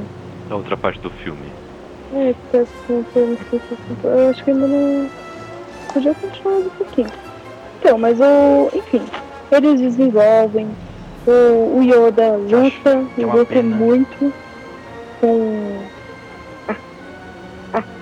É muito engraçado, né? Porque ele não parece o mesmo cara nos outros da, da antiga trilogia. Mas eu, eu gostei dele lutando, pelo menos visualmente ficou muito legal a, a luta deles. Eles também. Foi aí que eles decidem se tornar os clones da, dos Jedi, né? Porque eles não têm aquele poder de escolha e tal, né? Eles se conversam com. Não. Mas eu lembro que, que não tem mais clone do bem. Não, existe. Se tem clone, não, não confia nele. Ninguém confia em clone. É a Ordem 66. É, exatamente, e é isso aí. O, o- uma parte do filme é, é essa, tentando descobrir quem é até o seu clímax. E quem descobre quem é é o Anakin, né? Só que o Anakin descobre um momento não muito favorável para ele ficar do lado dos Jedi. É um momento de muita confusão. Aí acaba o romance. Também tem que deixar o detalhe que acaba o romance. Tudo que, que todo mundo viu no episódio 2 falou, nossa, quanto romance acaba aí. Porque ele engravida a menina, mata ela. ele não mata ela, vai. Mata sim, ele deixa ela em estado grave. mata, vai. Ele não mata. Você acha que se ele não ela, ela, ela, morreu, ela, ela morreu por causa do parto, Ela né? faria morta? Ela faria viva. É, por causa, por causa, por causa do parto, não foi por causa ela dele. Ela morreu porque ela desistiu. Mas não culpa dele. Muito claro. A robô, a robô geneticista lá falou isso. Ela ficou tão bolada. Foi. Ela ficou é, tão bolada e, quando e o parto dela matou, acabou matando ela. ela foi, foi ele que matou é, ela. Foi bem isso. Ele, ele, ele, ele teve, ele teve culpa, mas foi realmente culpa dele. Olha o desgosto. Não, mas Iago, ela não é morreu. depois, né? Parto. Não morreu no parto. Tanto que tem essa fala. Ela morre tem depois. essa fala lá. Tem essa fala lá, eles falam. Ah, ela. Ah, é. Ela, é. ela desistiu de viver. Por isso que e, ela morreu, e, e o? Jorge Tem Lucas, pelo menos, ele pôs a mão no conceito, você viu que ele tava fazendo merda nos É. dois filmes, ele consertou algumas coisas aqui. Aí nisso, você já vê que ele muda o clima nesse filme, o clima já fica mais pesado. O Anakin começa a, a duvidar, começa a já questionar o Obi-Wan. Ele, o Obi-Wan começa a ficar preocupado, o Yoda começa a ficar muito preocupado com o que vai acontecer com o Anakin. Você vê uma, atuação Uhum. muito boa do, do Palpatine seduzindo o Anakin, mostrando pra ele como é o lado negro. Cara, eu gosto muito do que, do que aconteceu no episódio 3. Eu não gosto muito da trilogia não, mas gosto muito do episódio 3. Então, e também que É. eles viram o Darth Vader, finalmente, né? Tem aquela batalha, aquela, né? não, lado da luz, não, lado negro, lado da luz, não, lado negro, não. Meu high poder, ground, não, você tá subestimando meu poder. Ai, ai. Ah, eu gosto. Eu gosto pra caramba daquela batalha. Eu sei que tem muita gente que não gosta, mas eu gosto. É, aquilo não é uma batalha, aquilo é uma competição de. Porque eles estão andando de numa lava com o negócio. Cataventos luminosos. Então, não, mas o. Também é legal. Eles ficam virando. Eles estão. Não, eles estão parados. Mas é legal também sim. a carga emocional nessa, É, n- n- é, nessa batalha. Pelo menos, vocês podem falar o que for, mas se tem a carga emocional, A carga emocional e o planeta sendo destruído, sendo vulcão, ele tá em erupção, que nem o sentimento. eu, eu do acho uma coisa muito forçada Isso a é coreografia, mas eu A gosto do coreografia sentimento de também. luta Não é o Império é Contra-Ataca, mas já é, um, já é um sentimento. Não é que no episódio 1, sabe? Que era uma coreografia bacana e a luta não contava uma história. Mas já é alguma coisa. Ah, então, mas é, é, eu Ah, acho eu bem gostei. emocionante. Sabe o que me incomoda? o mentor dele, aquele cara que fez tudo pra ele, ele tirou ele lá dos escravos, ele acompanhou todo o crescimento dele, agora ele vê a decepção que esse cara criou. Então ele fala assim, nossa, que merda que foi que eu aprendi. Eu peguei, eu acreditei, falei que ele era isso, que ele era aquilo, que ele era o sal da luz. Tudo bem, ele ia ser realmente, mas. Não, da luz não, da força. Ele realmente ia ser muito É, não, importante na força. É, não, essa, mas- car- essa carga dramática é legal. alto Eu tô reclamando só a coreografia mesmo. É legal. Eu achei muito, eu achei muito Tá over. discutindo isso, Kel. Exatamente. O... Se você for ver todas as lutas maneiras de Star Wars, tá? Você tem o quê? Você tem a luta do Sim, episódio 5, episódio entre o Darth seis também. Vader e o Luke, que acho que todo mundo concorda que é a melhor, tá? Você tem a luta do episódio 6, que também é legal. Você tem a luta do episódio 1. E você tem a luta agora no episódio 7 da Rey com o Kylo Ren depois de tomar um tiro na barriga de, de Blaster e não morrer também. Todas essas lutas têm um fator em comum. Elas são muito é, lutas tipo meio que no chão, sabe? Os caras que estão lutando de espadas, eles lutam no chão. Eles estão lá, dão uma estocada, dão um ataque e tal, um pouco mais elaborado, mas eles estão presos na gravidade. A luta do episódio 3 e as lutas do episódio 2, eles olham pra gravidade e dizem, dane-se. E nego começa a voar, nego começa a dar 50 mortais antes de dar um ataque, nego começa a girar a espada vira 20 peão da vezes antes de atacar, sendo que tá a peão 30 centímetros um do outro. É, É? eu, o Yoda vira o Sonic, mano. E eu adorava aquilo quando eu era pequeno. Sim, você, o ouvinte agora tá falando, ah, mas você gostou do Yoda quando era pequeno. Sim, eu É. adorei o Yoda quando era pequeno. Mas hoje, cara, o que, que é aquilo, velho? Ele vira o Sonic. Ele fica girando, girando, girando e pro lado e pro outro no passeio Não, do mas é, volante. eu quero isso, que ver o é, isso é minha principal e crítica nada né, acontece. na trilogia nova. Ela não as consegue contar uma história nas lutas, cara. Coisa que o episódio, a trilogia antiga fazia muito bem. Tinha uma carga dramática, tinha uma curva dramática em todas as lutas. Não era só, não era só, uma- não era só luta de sabre. Tinha um peso todo naquilo de Sabe se que alguém o- perdesse, alguém ganhasse, entendeu? Fala. Ô Iago, sabe o que ia ser do caramba nessa luta do episódio 3? Se o Anakin lutasse Com uma mão, é, sabre putz, referência, mãos cara, atacando ser com bem raiva, bacana. e o Obi-Wan se defendesse com uma mão só. Não que, não que ela é ruim, Que mas tipo assim, que ela é mais ou menos, 5, sabe? Ela não é aquilo que a gente esperava. É, em termos de coreografia, sim. Em termos de história, ela pelo menos salva um pouco Não, do que é foi é ruim, o é 1 e o ruim. 2. A luta do Yoda com o Palpatine, ela é bem mais condizente com os personagens, porque eles não ficam tacando espadada um no outro, assim. Tá um, é uma batalha de força. Um taca um, um palanque no outro, daí o cara segura, começa a girar, lança de volta, o nego solta um raio com a mão, o cara para no, no ar e lança de, tipo, e consegue se É defender. bem, é bem legal, hein? Bem legal. Mas, então temos a dissolução do, do Finalmente, Senado nessa, Palpatine. esse filme mostrando que veio. Do, do Império, né? Que promete proteção. Mas é bem. Mas essa parte política não temos que muito que reclamar aí do, do episódio 3, que é bem legal. O, e, e, e toda aquela tristeza que vem com aquela ordem. Fala, 66 Kaique. Brilha, brilha, brilha. Que é- eu sei se é a parte favorita. Brilha. Jedi, hein? Putz. Ah, que parte favorita o que, meu? Ah, eu fiquei triste, meu.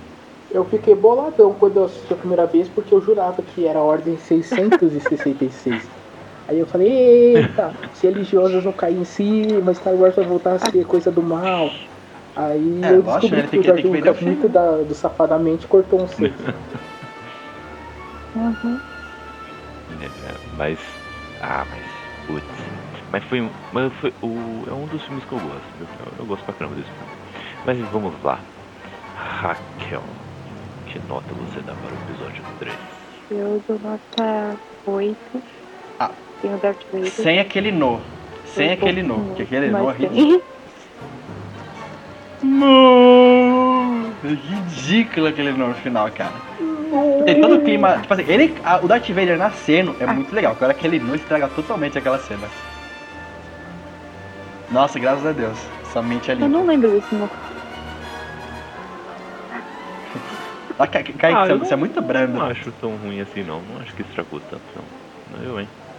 Não, é um no ruim, mas é um no ruim de um cara que tá destruído, né? Então não faz sentido. Ele tipo tentou berrar, só que o pulmão não aguentou, né? É, porque tem que A asma não deixou, aí deu aquela falhadinha. No, no. Nelson, que nota você dá para o filme? Eu dou uma nota Acho que foi bem. 7.7. Ele foi. específico, né? Porque ainda não chega no 8, que é o O episódio Lucas depois 4, tomando mas, consciência, constatando muita Iago. coisa que ele fez mas ele, errado. é, tomando ele é melhor que o sete. 2.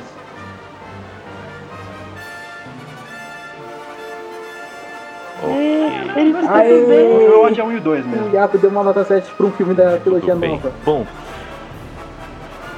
bom, tudo, tudo parecia que tinha acabado. 1, 2, 3, 4, 5, 6, tudo certo. Mas eis que aconteceu um fato histórico, noticiado em todas as línguas, em todos os lugares do mundo, todos os lugares do multiverso. Em 30 de outubro de 2012, foi anunciada a compra da Lucasfilmes e também do, do departamento de, de efeitos visuais George Lucas Ah, pela Disney. Mate- Matheus faz uma, no, uma notopeia assim de, dinheiro, assim, de, de caixa registradora. Tchim, tchim. É. Bem isso, bem isso. E então foi anunciado um filme de Star Wars por ano. E eis que tivemos a ascensão de Caitlyn Kennedy, que hoje é a presidente da Graças a Lucasfilm, Deus. E tivemos a aposentadoria do George Lucas. Então, então a partir daí, muitas medidas foram tomadas para recolocar ah, todo o universo de Star Wars de volta no, no, no imaginário do- do- das crianças, é, colocar de volta coisas que os fãs de, de velha data iriam gostar e de um jeito que quem estaria, estaria começando iria gostar também, ia começar a virar fã. Por isso, ah, sete anos depois do episódio do, do episódio 3, foi anunciado Star Wars Episódio 7. Mas em meio a isso, Ô, Kaique, posso só fazer um Ah, adendo sim. rapidão? É só uma, um parágrafozinho. Ah, ah, graças a Deus do Iago, ele é compreensível, mas tipo, nada no universo, nem o episódio 1, 2 e 3 vão conseguir apagar o que, que ele fez de importante pra, pra nossa cultura, que é a cultura nerd. O que ele fez com a história de Star Wars é sim genial. O problema que é o que a gente tá pautando aqui, tentando passar pra, pra galera que talvez não tenha um entendimento tão grande no cinema quanto o Iago ou quanto a Raquel, mas é que o episódio, os episódios dirigidos pelo George Lucas têm graves problemas de direção. De, rote... de roteiro, direção de arte, direção e de, de criação atuação, de, um monte de coisa. E, tipo, e resolver visualmente as cenas. Exatamente, mas a Sim. história, isso aqui ninguém nunca vai apagar a importância desse homem hum, de criação de universo. A criatividade dele para criar esse universo, É, não, é, ninguém, é, ninguém tem maior que ele. Talvez Tolkien. É, não, Tolkien tipo, é- e é- Lucas. é, é tipo o Peter É, Jackson, sabe? Ele tem créditos criadores do infinitos universo pelo que ele fez com o Senhor dos. Anéis. Ele pode fazer a merda que for, mas ele sempre vai ter crédito com, com o público nerd. É tipo o George Lucas.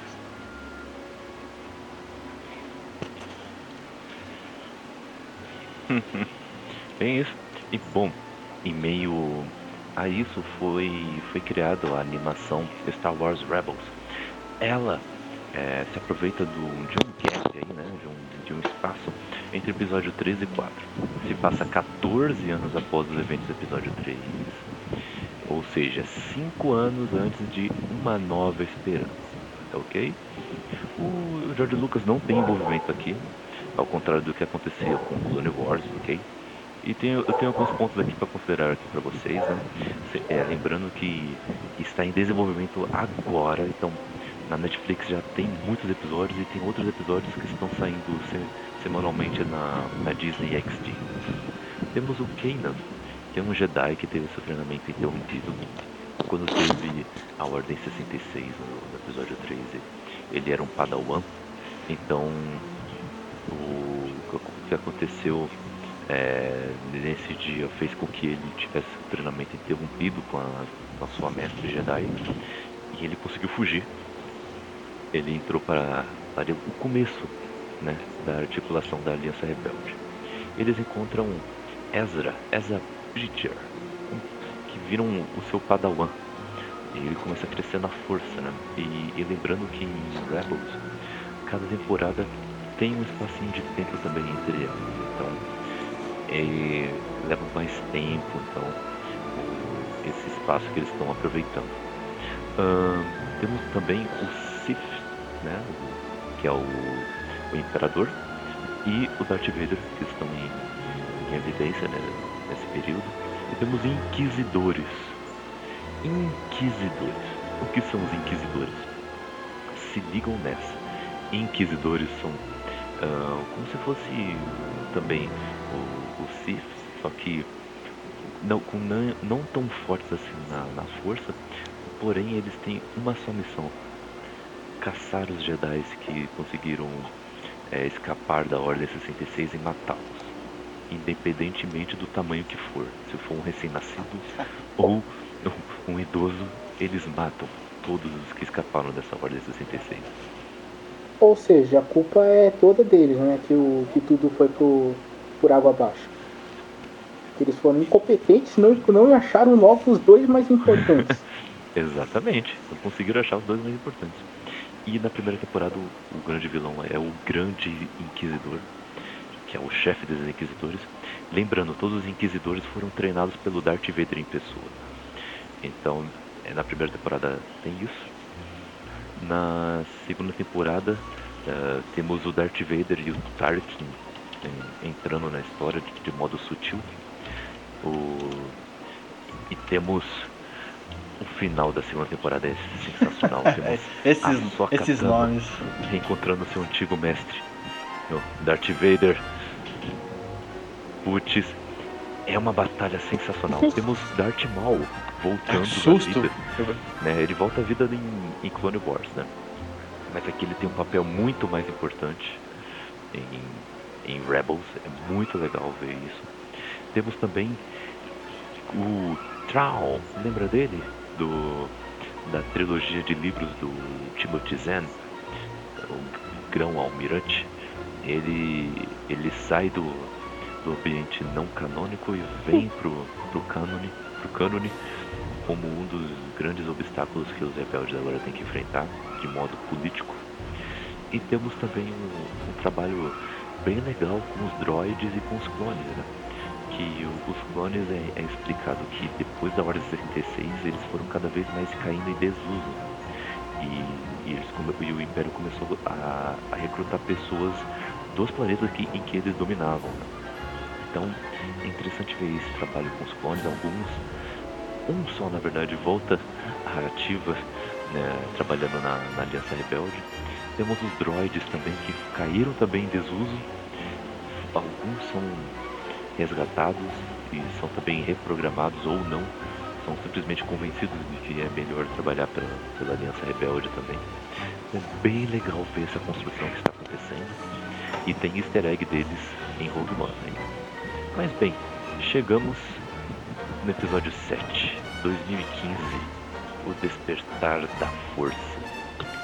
Raquel, nos conte a sinopse desse filme. Primeiramente, não tinha que dar errado, que acontece depois de tudo, então ninguém pode reclamar de nada na história, e ninguém sabe de nada.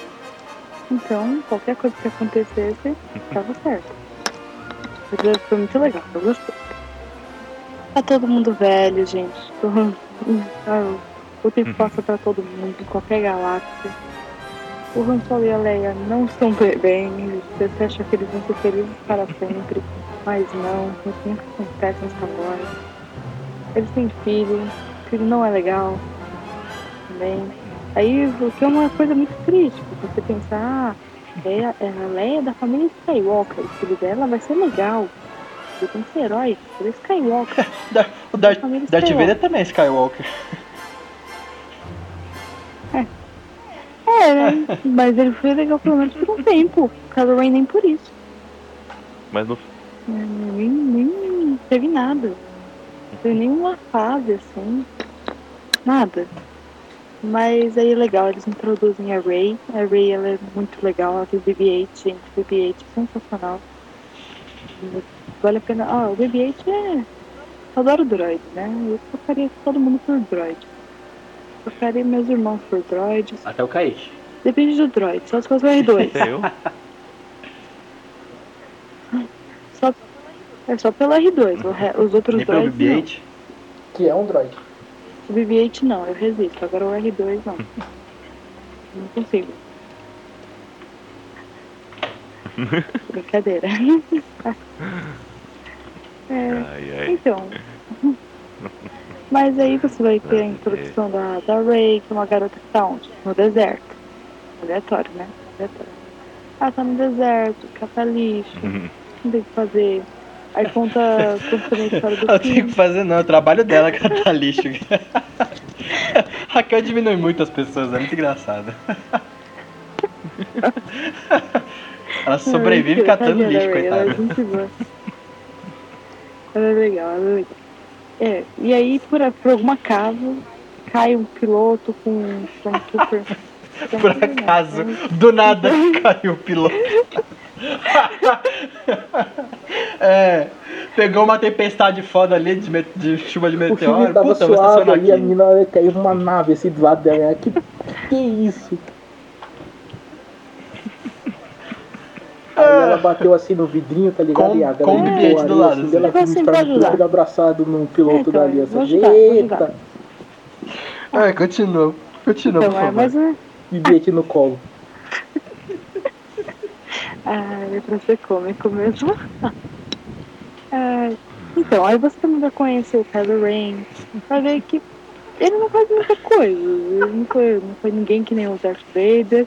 Ele não, não foi assim, aquele uau, que vilão. Mas ele tem um sabre de luz muito legal, então todo mundo gosta disso. Todo mundo quer conhecer. É, É, não sabe de Então, luz, é né? É o a primeira mas é muito espada legal, de luz, né? realmente. É verdade. eu vou chamar de sabre. Muito Uhum. legal, todo mundo gosta.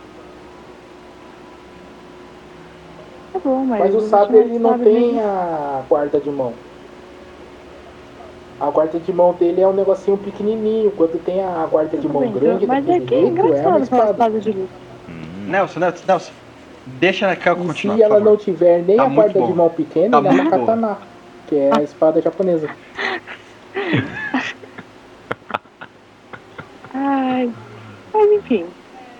É, tem, tem briga, eles querem voltar, querem lutar pro filho voltar pro lado, pro lado da luz. É bem muito legal isso, porque também tem aquela carga emocional. A gente comentou que era bacana, que, que tem, teve no episódio 3, teve no episódio 6, tem no 7 também. Carga emocional bem legal disso. Aquelas, aqueles conflitos entre a, a Leia e o Han Solo, muito bom. O, a procura pelo Luke, porque ninguém sabe onde ele está. Então, e mandar a Rey lá buscar. É bem, bem legal, eles desenvolvem muito bem o personagem. Só o Ren que ele é assim, né? Fazer o quê? É, Na falta de um Darth Vader e descendente. Mas realmente a espada dele é muito legal. Crédito do BB-8. Mentira. Mas é muito legal. O legal é os efeitos, né? Os efeitos ficaram sensacionais. Efeitos do, episódio 7. E eu, eu gostei do roteiro também. Verdade. Mas como eu disse, também não tinha o que eu ouvi falar, ah, isso tá errado, isso tá certo. Porque, por exemplo, se a Leia e o, Luke a Leia e o Han Solo estivessem super juntinhos, tudo numa boa, o Luke estivesse lá tudo certo e viesse uma ameaça de fora. Alguém ia falar, tá errado? Não, porque não tinha, então você não pode obrigar que ninguém sabia o que ia acontecer. Foi legal, eu, eu gostei pra caramba.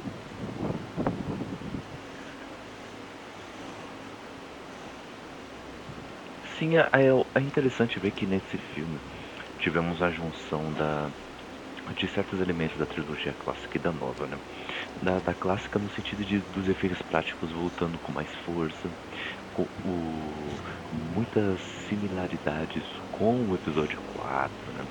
É um reinício também de, de, de, de tomada da, da história. É interessante pra caramba ver isso. Mas da, E o final é episódio 5, isso, né? isso. Eu, e é interessante ver também que, que eles também pegaram muita tecnologia nova, muito boa para usar é, né, em uma trilogia assim de- desse, desse tipo, com tanta importância que carrega. E, e isso vem também da, da, da nova trilogia, né? Que, tem, que usa muito disso de CGI, né? O, o Despertar da Força usou bastante CGI nos momentos necessários. Então foi uma junção da- dessas duas trilogias muito bem feitas em cada um no- numa dosagem boa. E, e ao mesmo tempo que é muito parecido com o episódio 4, também tem muita coisa nova. Por exemplo, no episódio 4 em algum momento teve algum Stormtrooper que, que trocou de lado, sabe? É, não, Uhum. não tínhamos visto isso em um filme, né? No- esse tipo de elemento. Porque até lá eles eram meio É, clones. esse, eles eram elemento, esse elemento, Agora eles é, são esse elemento soldados. filme, mas Mas o cerne elementos. da história do episódio 4, é, a estrutura, é a mesma. A estrutura da- do filme é a mesma. Você acha uma pessoa no meio do deserto. Essa pessoa é um. A princípio é um órfão. Luca também era. Aí essa pessoa descobre que ela tem um poder que é muito maior do que o resto da humanidade. É, Ele da acha um galera. mentor. E não é só isso, Solo, ele faz parte, é ele o pode fazer parte de uma ordem que já não existe mais. Certo? Você. Exato. Você tem uma ameaça que é uma, uma ameaça que aparece bastante, que confronta diretamente os mocinhos, que é um cara que se veste de preto, e você tem uma ameaça que aparece por holograma. E, que ameaça, só, e a ameaça máxima é um planeta que explode outro planeta. Nesse caso é um planeta mesmo que explode outros planetas. Certo? Ex É. Então, tipo assim, E a sequência final envolve é um igual, ataque igual. contra esse planeta mesmo. Sim, mas A estrutura é a mesma. O problema é que é, é, é igual. É a mesma, é a, me- é, é a mesma coisa. é. O, existem elementos novos, sim, porque até porque senão seria um remake mesmo. Ah, isso tira pontos do episódio 7 pra mim? Pra mim tira um pouco. Não. Mas nada assim, tipo, meu Deus, é o pior filme de Star Wars jamais feito. Não. Só seria legal se, se em vez da base Star se a base Starkiller fosse qualquer coisa menos um planeta que destrói outros planetas, o filme não teria todo esse rei de conta. Certo? Se o, a base Starkiller fosse uma base onde eles estivessem testando um. Tipo, tentando clonar novamente, tentando fazer clones do- dos restos do Darth Vader, por exemplo. Seria uma coisa que a gente não viu. Ah, ou estivessem tentando criar uma arma biológica. Armas biológicas nós nunca vimos em Star Wars, tirando aquele aquela serpente que tentou matar a Padmé no episódio Uhum. 2, sabe? Se eles estivessem tentando usar esse tipo de arma, uma arma química mesmo, ah, seria muito mais interessante, muito mais proveitoso para a franquia, mostrar que existem outras formas É, de matar, além de você do criar episódio um quatro, laser seis, gigante você que pôr no sete de novo, e sabe? planetas. Vamos inovar? É, Rogue One querendo ou não, mas tipo. E Ah, eles fizeram umas querendo coisas não. diferentes. Não, o Rogue One assim, mas tipo assim, essa é Ah, mais mas minha o crítica pro episódio é mais 7, mas não chega a tirar ponto. Eu, eu gosto muito que o episódio 7 seja assim porque eu me identifico mais. Eu voltei a ver Star Wars no cinema. Isso que eu quero dizer. Tira ponto, tira, mas não é aquela coisa no episódio 1 e 2 e 3, sabe?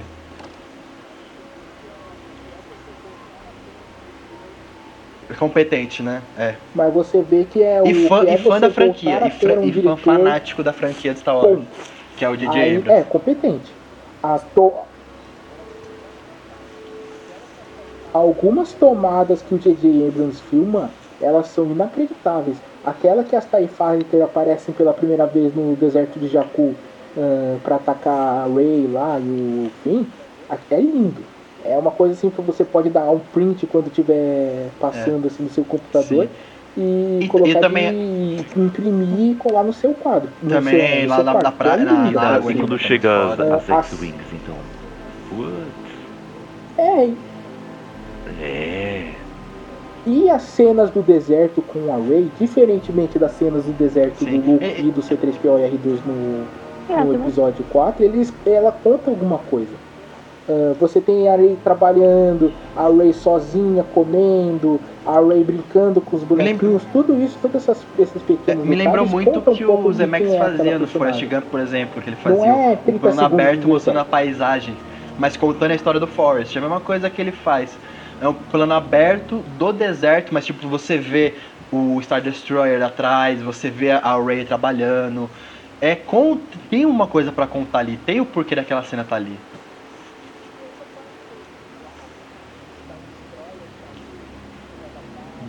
É, não, não, não tem- não tem um personagem pra explicar ah, porque tem um Star Star Destroyer ali. É, Destroyer eu acho isso muito bom. Numa batalha. Tá ali, é, quando pronto. foi sapo. Não, É, o de Star Destroyer caiu. Você imagina o que você quiser. Tem um livro que é o Estrelas Perdidas que ele conta como é que esse Star Destroyer caiu. Mas isso aí é, É. já é o universo expandido, E outra, co- outra coisa também, quiser. a dose Ali de filme, fanservice tá na medida certa. Verdade, eu verdade. Não é fanservice que atrapalha o filme.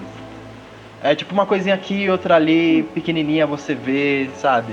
Então gostei muito que o J.J. resgatou o que era Star Wars e deu uma repaginada, pelo menos. E fez o que o Harrison Ford queria, né? É. E realizou E o desejo do Harrison Ford. Ele queria sair, ele copiar. saiu perfeitamente. Eh, Ninguém ficou triste, eu não chorei. Eu não chorei. Eu você chorando porque eu ó. eh, só foi um, tipo, uma- um ataque alérgico na hora. Não, nenhum sentimento. Nada. É, a maquiagem, né? maquiagem. Aí Deu tá uma aí coceira no olho, mas deu uma coceira. Ah, Fora é, isso, né? uma Porque me seu filho te matar, pra mim é super de boa.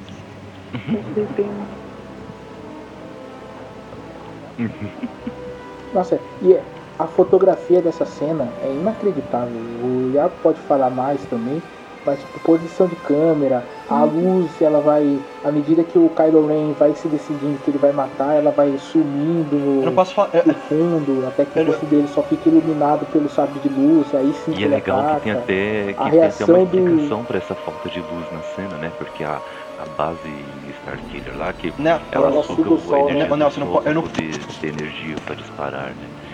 Muito legal. Porque ao mesmo tempo que você vê que, que algo tá dando errado, Ô Nelson, eu não posso falar mais não, porque eu tava com o rosto cheio de tá lágrimas acabando, né, né? nessa, nessa cena. muito legal. Exato. Não deu pra ver nada. Cara, é que. Mas é aquilo, Iago. A, a própria forma como a cena faz, ela é uma rima visual que aconteceu no episódio 5. Então, todo mundo que ali, que tipo. Tudo bem, nós não somos a, a fanbase hardcore de Star Wars, nós não fomos no cinema quando lançou, porque nós não estávamos vivos. Sim. Mas a gente assistiu aquele filme, ele é importante pra gente, então chegou aquela cena, a gente sabia como ela ia terminar. Porque a gente já tinha visto aquilo antes e aquilo estava marcado na nossa mente. Quando acontece, então tipo, você, na verdade você começa a sofrer antes. É que nem o Hitchcock diz que existem duas formas de suspense. Você pode jogar o susto na cara do espectador, ou você pode mostrar que tem uma bomba debaixo da mesa onde está o mocinho e você não falar pro mocinho o que está acontecendo. O Han Solo não viu o que aconteceu com o Luke É. contra o Darth Vader, então Tipo, ele não sabe, mas a gente sabia. A gente tava vendo a bomba debaixo da mesa. E a- isso foi apertando o coração, até que quando a bomba explode, e você já sabia, e você não tinha como dizer pro Han Solo o que ia acontecer, é destruidor. Verdade. E temos um, um- uma coisa bem legal também, que é essa coisa de procu- a procura pelo Luke, né? É muito legal isso, né? De, de explorarem dessa vez a procura de, de alguém, né?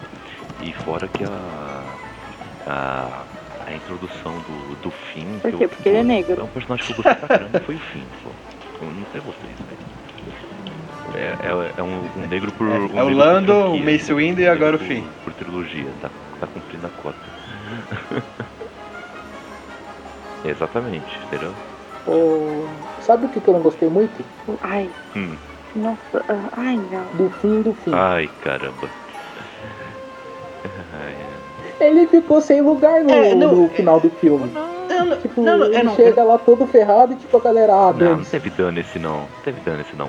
O Chewbacca não, Não, não, não, não, é- abraçou a Leia depois da morte do Han Solo pra É, poder levar o- ele, ele não abraçou porque ele sabia que a culpa da, da morte do Han Solo foi dela. O JJ Abrams já Que pediu ficou enchendo. Ah, vai lá resgatar nosso filho. Nosso filho foi, foi pras drogas. Tá vendo? Culpa sua fica dando com Ele esse tava contrabandista. ressentido Aí o moleque vai se inspirar em você. Não sei o que. Aí ele vai lá e morreu. Eu culpei a Leia até hoje. Eu culpo ela.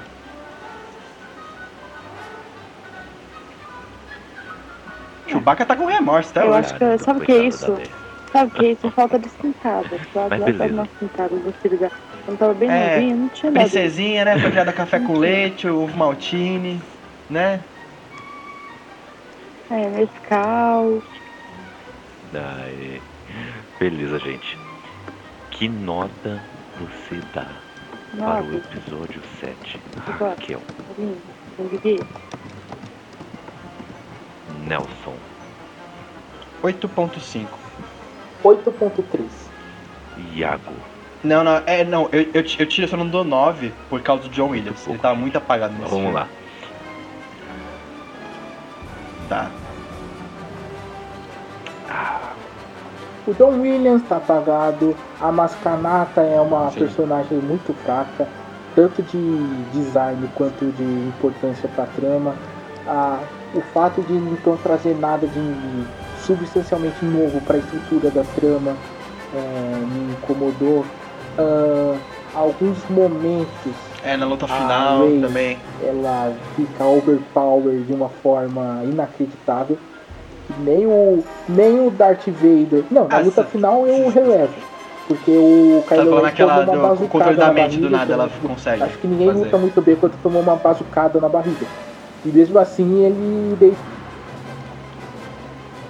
Ah, mas ele tomou uma bazucada na barriga, então eu, eu entendo. Ele acabou de matar o pai, tipo, ninguém deve ficar muito feliz depois que acabou de matar o pai. É, Mas. mas- É, é, é, mas, mas Ah. Kaique, não vai falar isso, não, porque Que eu tenho, eu tenho ouvido de, de thriller. Eu É, gosto muito que de foi trilha sonora. isso. Da- O John Williams tá muito apagado nesse filme. Ele não é o John Williams que a gente conhece. Ai, Cantarola uma música nova de. de The Force Awakens. Jedi Steps. Ah, mas que canta, toca daí fala- fala o uma- Cantarolar, cantarola. Kaique. É a que toca no final do- É. do, do filme. Canta! Ah, não. A, a marcha Ah, imperial você cantarolar. sabe, não sabe? Ah, o tema tem inicial da força você não. sabe. É. A luta, a luta, a luta, Exatamente, a luta final do você episódio 3 a gente sabe também. Ah, porque tocou. Não. Duel of the Faces você sabe. Porque tocou em mais de um filme. Foi. Vai, Iago, bora comigo uma que só que tocou em um filme. Vamos lá, seguindo. Temos em tan, 2016 tan, tan, Revela, hein? tan, Rogue One, uma história Star Wars. Rogue One é, se passa entre os episódios 3 e 4, bem coladinho com o episódio 4. Pô, A só eu Raquel, faço sinopse sinopse. do filme Rogue One. Você é melhor daqui. Minha função aqui é fazer. Alô? Muito boa. Ai, tipo, vários, vários comentários me xingando depois cast. A gente já xinga Então. aqui mesmo. Mas não de vocês. O- Como disseram, o Rogue vai explicar tudo o que aconteceu no episódio 4. Por que, que eles conseguiram vencer a Estrela da Morte no episódio 4? O que to... muita gente falou, ai, eu não sei porquê. Gente, todo... Na... a lógica era, o bem sempre vence nesses filmes, mas teve gente que ficou satisfeito. Foi bom, porque fizeram esse filme pra... para ficarmos felizes que mostra uma, uma missão suicida, bem sucedida nisso, né? O, onde pessoas, como novamente, aleatórias. É não, ela, não, ela é, não, ela é filha do cara que projetou isso. É, graças a Deus você lembrou é, disso. Mas, assim, Porque a mina aleatória. é, ela é filha do cara que projetou isso. Os outros são, ela não. Os outros são aleatórios. Não, é Não, mas ela aleatório. também é Os o- outros ela são uma função aleatórios. dela, dela mesma. É por causa assim, ah, por causa do seu É. pai, por causa do cara que você conhece. Não é ela, ela é só. É, foi, foi bem um acaso ela tá ali. Virou. Ela tava no, no local certo na hora certa, pra falar a verdade. Então, não, aí depois ela resolve continuar. Aí não teve um Eu Me Rebelo, que eu respondeu assim, pô, realmente não fazia sentido ela falar, ai, eu me rebelo. eu tô-" Porque ela nem tava aí no filme do filme. Lá pelo meio do filme que ela começou a entrar na causa, aí sim ela poderia falar, eu me rebelo. Aí, e, mas naquele momento realmente ela nem se rebelava. Só, só, só, só por impacto porque não, tinha muita coisa. Tem aquele droid é muito engraçado, gente, aquelas estatísticas dele, Hum, nossa, eu ri muito, eu gostei muito. 97% de fracasso, me identifiquei com ele. Tem como vocês falaram um religioso, um samurai. É, tem um cara, o, tem, tem um demolidor, né? Mas também tem quem? O justiceiro, que é o cara que atira em tudo e protege ele, né? Não sabe se, gosta, se não gosta. Aquele cara também é muito legal. Eu gostei do, personagem dele. Novamente, alguém aleatório. Ah, ah tá. Aí eu. É, tem, tem, tem, muito o que dizer. ai, ai. É, bom, é isso aí, né? É, é um filme para explicar mais sobre a concepção da Estrela da Morte, como surgiu aquela falha que é explorada no episódio 4 e, e também para explorar é, como a Aliança Rebelde teve sua primeira grande vitória. Que já teve algumas pequenas vitóriazinhas, por isso que ela se manteve viva, mas quando chega nesse nível de vitória, é quando eles têm mais uma nova esperança no episódio 4, a- aliada ao, ao surgimento do Luke também, né? E do Obi-Wan, voltando à ativa. Bom, tivemos uma excelente direção do Grant Edwards, tivemos uma excelente trilha sonora também, uma, uma boa também fotografia, trouxe todos os ares eh, que esperávamos da trilogia clássica, e era esperado, tivemos também aparições é, bem legais do Darth Vader. Darth Vader tá sensacional. Tivemos a Leia Esqueceu. e o Darth Esqueceu de alguém que apareceu. Esqueceu de alguém. Esse filme é você tá. Quem? Ah, não pode. Ah, Não, falou do Vader da Leia, fala- Isso aí é spoiler, a gente não pode falar. É, É todo Leia, É, pô. A Leia é muito mais Depois, depois toca um alertazinho É. ali de, de, de spoiler antes, antes de falar do Rogue One. É. Mas quem a Raquel tá falando que apareceu é o Não. R2, né? Que é o. Tá, então vamos, spoilers free. Então a gente acerta na edição. É, e aí Raquel viu o R2 e soltou um sorrisão assim no cinema, bem engraçado. Mas bom, o que vocês acharam desse, desse filme, esse 3.5.8, sei lá, do, do- da, da saga Star Wars? Gostaram desse formato é, independente, assim, não, não tão ligado assim, ó, de forma tradicional à, à, à saga principal? Primeiro de tudo que o filme é, é, muito melhor do que o ele- episódio ele- 7, Não né? sei. Eu, Todo tipo assim, gostar, eu gostei mais de episódio É. 7. Mas em termos de qualidade, eu achei que o drama de guerra, o episódio de Rogue One é melhor. Mas eu gostei mais do episódio 7. A guerra é muito boa. É, Ele é mais É, isso que eu filme falei. do que o Ah, episódio caralho. 7. Você pode gostar do episódio 7, Ah, isso tá. não quer dizer que o filme seja bom. A gente. Então, sim, eu tô falando pro Kaique, não pra você, cara. Calma. Ah, Você, a gente sempre concorda. O Kaique que veio com. Ah, não. Não. é, Porque você tem muito filme ruim que você gosta, assim como tem filme Donnie bom que também. você não gosta. Tipo, a primeira Donnie Darko também é o de um homem é um filme que eu não bom. gosto. E eu não Eu gosto. É, eu não gosto. É uma coisa. Donnie Darko é um filme muito bom e a gente gosta. Muito. Tá? Porque você tem, você tem, você tem muito que aprender aí. é. Mas, em que- em questão de, de- da forma como o filme foi estruturado, questão de como visualmente ele foi resolvido, ele é melhor que o episódio 7 sim. E com, com os conceitos que a, as cenas de ação são diferentes das que a gente já viu, a, a problematização é diferente do que a gente já tinha visto na, nos outros filmes. Os personagens novos, querendo ou não, ah, eles são muito interessantes. Ah, o Cassian Endor, ele, eu vi muita gente reclamando dele, mas ele é o cara que sozinho ele botou uns, olha aí aquela de novo dando risadinha, 50 tons de cinza para nossa querida aliança. Uhum. Ele é um cara que não tem receio de matar a sua fonte quando está em dificuldade. Ele é o cara que recebe a missão de ser um assassino. Ele até reluta, mas ele vai lá tentar resolver essa missão. A, o Damien, que é o Shihut Ah, você realmente lembra muito todo mundo, Cara, cara. que personagem, sabe? Ele já é um dos meus personagens favoritos da franquia. Ele não é, não é o. Ele não é o meu personagem favorito, mas ele tá no top 10, tá? Ele é o décimo do top 10, mas ele tá lá. O colega dele, que é o Baz, alguma coisa. Eu não lembro sobre o nome dele. Que é o atirador de elite. Cara, o melhor atirador que eu já vi no cinema. Ponto. Aquele cara não errou um tiro o filme inteiro. E ele não dá um tiro simples, ele dá tipo sete tiros em sete troopers diferentes e o, cara, o amigo dele tá no meio e ele acerta os sete. Aquele cara é sinistro e você sabe, você entende ele, você com uma frase você entende toda uma carga dramática que tem na amizade entre esses dois, você sabe o que, que ele quer fazer, certo? Então o Gareth Edwards, ele nos filmes dele, ele sempre foi um cara conhecido por isso. Ele tem, ele faz filmes de com grandes efeitos visuais, ele faz tipo Monstros, que foi o primeiro filme dele. Como o nome diz, é um filme de monstro, mas ele trata bastante sobre as relações interpessoais. Godzilla.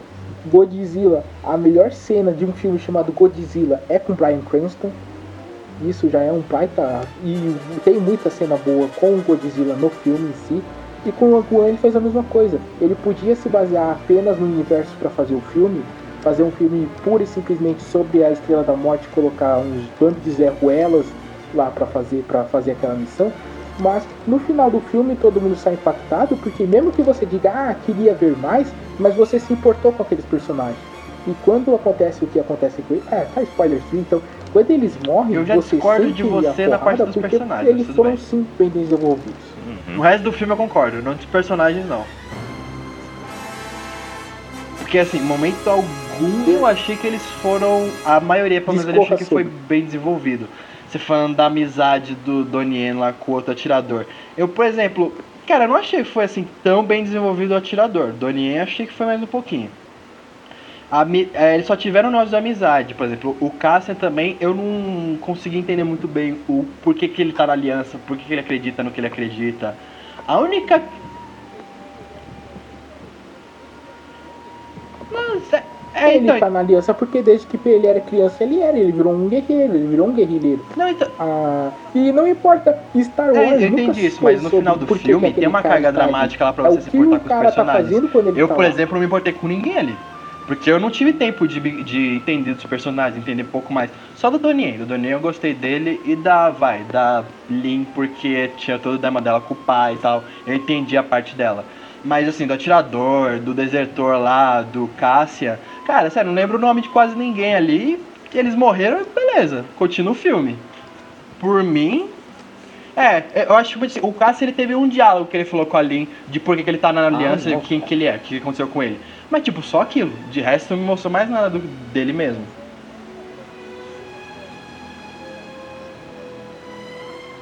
Mas é a mesma coisa que Boba Fett, que ninguém sabe o que tá fazendo ali, mas ele tá. É a mesma coisa que o Han Solo, que entrou de gaiato no navio e tá lá resolvendo os problemas. O Lando, você tem uma frase do Lando, ah, o Han Solo me deve dinheiro. E é isso que você tem do passado deles e você sabe que eles confiam no outro a ponto de fazer as coisas que eles fazem. O Bass com o Shihut, você vê a cena que eles estão presos, por exemplo, que o Shihut está lá no Eu sou um com a força e a força está comigo.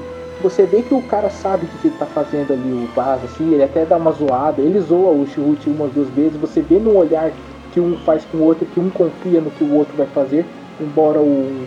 É, é, é, é sempre um paradoxo interessante, um espadachim cego, mas o, o Bas, em nenhum momento ele fica bolado com isso, ele confia naquele é, cara. Eu, eu, eu não entendi, ele, mas a impressão que eles me passaram foi que se eles estivessem lá para o próximo não, filme seria melhor. Infelizmente eles não estão mais. Então por isso que eu tiro um pouco de ponto desse filme, por causa dos personagens em si.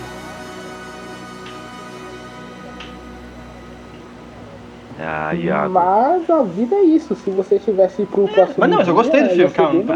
É uma crítica minha, tem que ter uma crítica pro filme. Tapete, Você, você tá pegando muito, muito no pé de um, que uma coisa que, que, nem precisava. É, o que?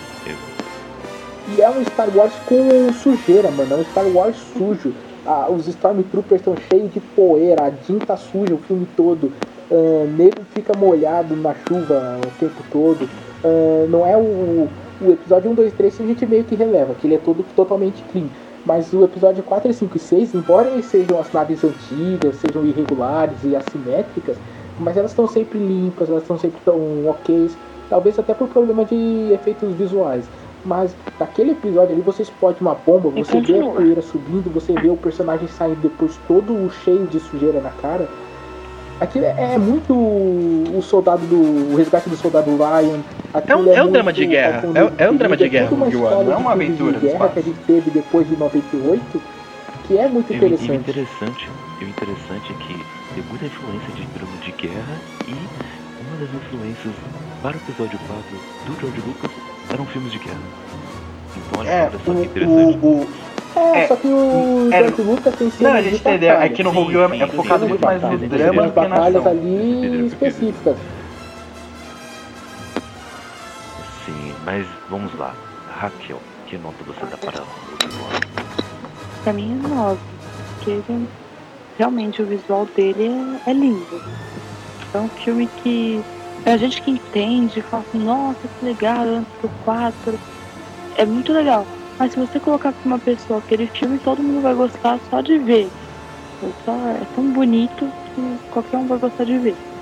E se não gostar, você dá um tapa nessa pessoa, cuida do seu ciclo de amigos e releva a vida. Não vai fazer falta. Com uma pessoa gentil, né? Que se preocupa com os outros. que beleza. Com certeza. Nelson, que nota você dá para Rogue One?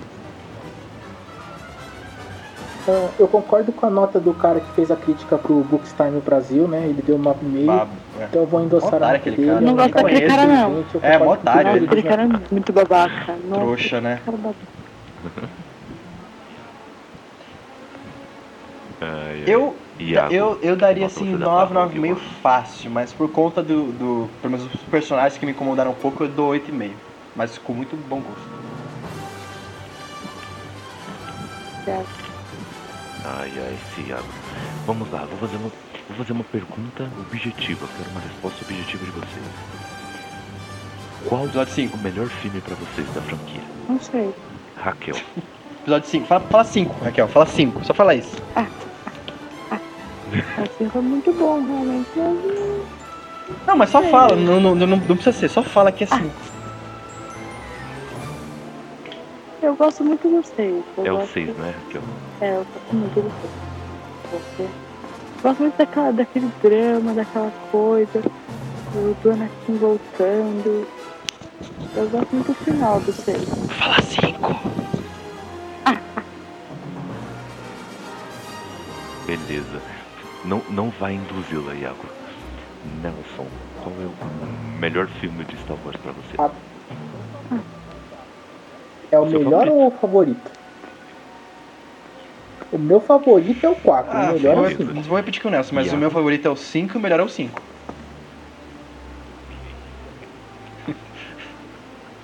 Aqui, o, é, o, o 4 não é meu favorito não, meu favorito é o 5 Filha mesmo. da.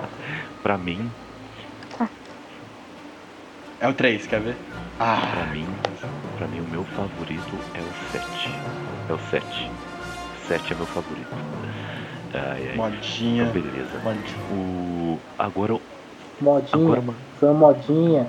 Você não pode. Apaga essa foto com o Nossa, sabre não, de nem eu tô aguentando seu- mais essa foto do Kaique. No seu É. Perfil. tipo, foi todo mundo foi, tá bom, eu também coloquei. Mas todo mundo já tirou. Tudo passou, mas o Kaique, perfeito. É porque todo ano tem filme de Star Wars, entendeu? Teve filme de Star Wars agora, eu- com o meu sabre de luz. Beleza. O Kaique é da resistência, É, cara. O Kaique é com não. resistência. Beleza, ó. Agora mais uma pergunta objetiva também. Qual filme que vocês desejariam que, que a Disney fizesse com, com Star Wars? Nelson, ou que filme você gostaria? Quais Que você, filmes gosta- que. você gostaria que a Disney fizesse? Ah, acho que até vai ser meio unanimidade, mas a gente quer ver um filme sobre a Velha República. Seria muito interessante mesmo. Eu quero ver guerra entre Jedi contra uma porrada de Sith se encontrando na porradaria e um pega pra capar. E, e O James- o James Wan também. De, de cenas de ação, sabe? Contrata os russos, irmãos russos, e bota. Nem que seja. Mano, só pra aquela Ah, cena já, de ação. ah, já que o Nelson falou da Velha... É, eu ia falar da República. Velha República também, mas já que o Nelson Yeah. falou... ah, eu quero muito ver do Vader no Império, que nem tem no Força Unleashed, sabe? Que ele tem um aprendiz e eles usam realmente a força. Eles realmente usam a força naquele jogo. E as cutscenes são muito boas. Uhum. Ah, peraí, peraí. Esse uso aqui, esse, esse uso de força, eu comentei com. Eu comentei com o Kaique, eu acho, depois que eu assisti o Rogue One. É, então, justa... E eu acho que você ia gostar um pouquinho. Não, que aquilo lá rendeu o filme pra mim, cara. O ingresso valeu só por, só Aquilo pra você cena. não foi Mas é isso que eu queria ver o filme, tipo, do Vader tendo aprendiz, sei lá, ou do Vader em alguma missão do Império, usando aquela força do Force Unleashed, sabe? Eu queria ver um Force Unleashed em, em filme. Com o Vader e um aprendiz dele, ou com um Palpatine e outro aprendiz lá. Com alguém do Império. Eu quero ver mais Dark Side.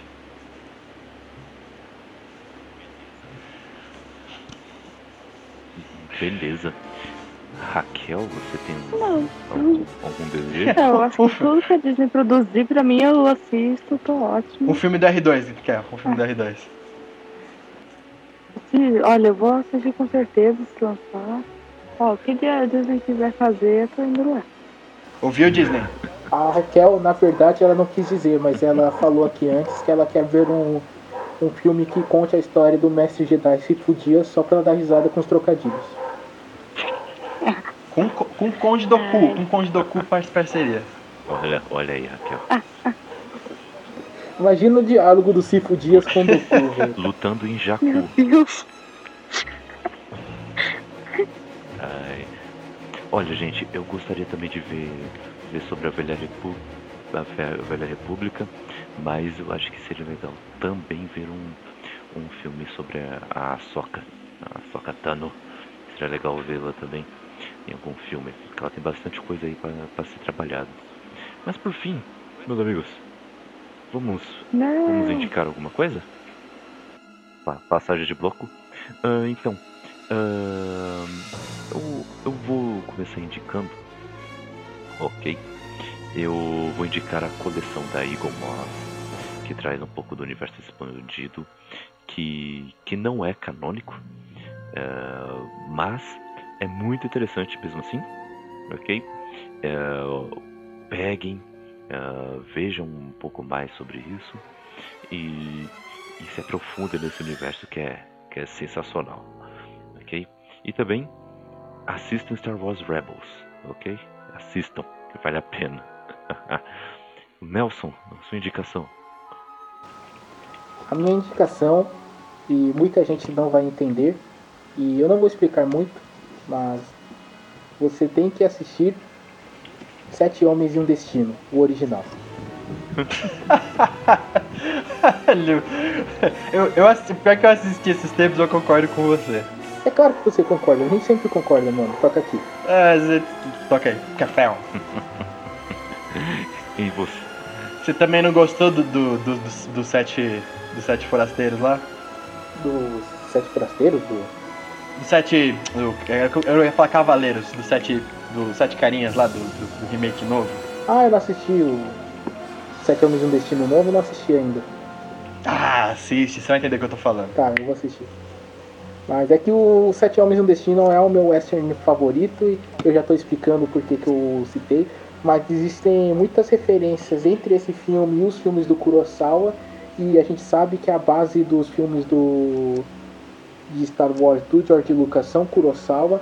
Então é legal você ter esse exercício de ver ah, como dois gêneros eh, completamente diferentes utilizaram da mesma base para criar coisas diferentes. Sérgio Leone, por exemplo, copiou totalmente o Kurosawa. Exatamente.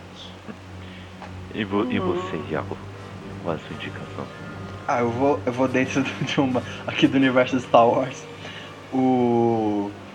Eu queria indicar aquela animação que o Cartoon fez, passou lá em 2003, a Guerras Clônicas. Que, cara, eu achava muito bom, assisti recentemente, adorei O também. Tartakovsky, Dá pra você ver. Oi? o Tartakovsky, que eram os curtinhos lá. E isso, com esses curtinhas. Eu assisti recentemente, cara, eles são muito bons. E eles mostram os Jedi usando a força, graças a Deus. Que como é uma animação é mais fácil. Você vê o Mace Windu, cara, boladão, cara, fazendo cratera, cratera no chão com a força dele. Adoro e indico muito pra vocês verem. Guerras Clônicas tem dublado ainda. Quem quem tiver probleminha com legenda tem dublado. Recomendo. Aí sim. E você, Raquel, o que você indica? Também tava em Deus chato. Mas pode indicar uma coisa que não seja Star Wars?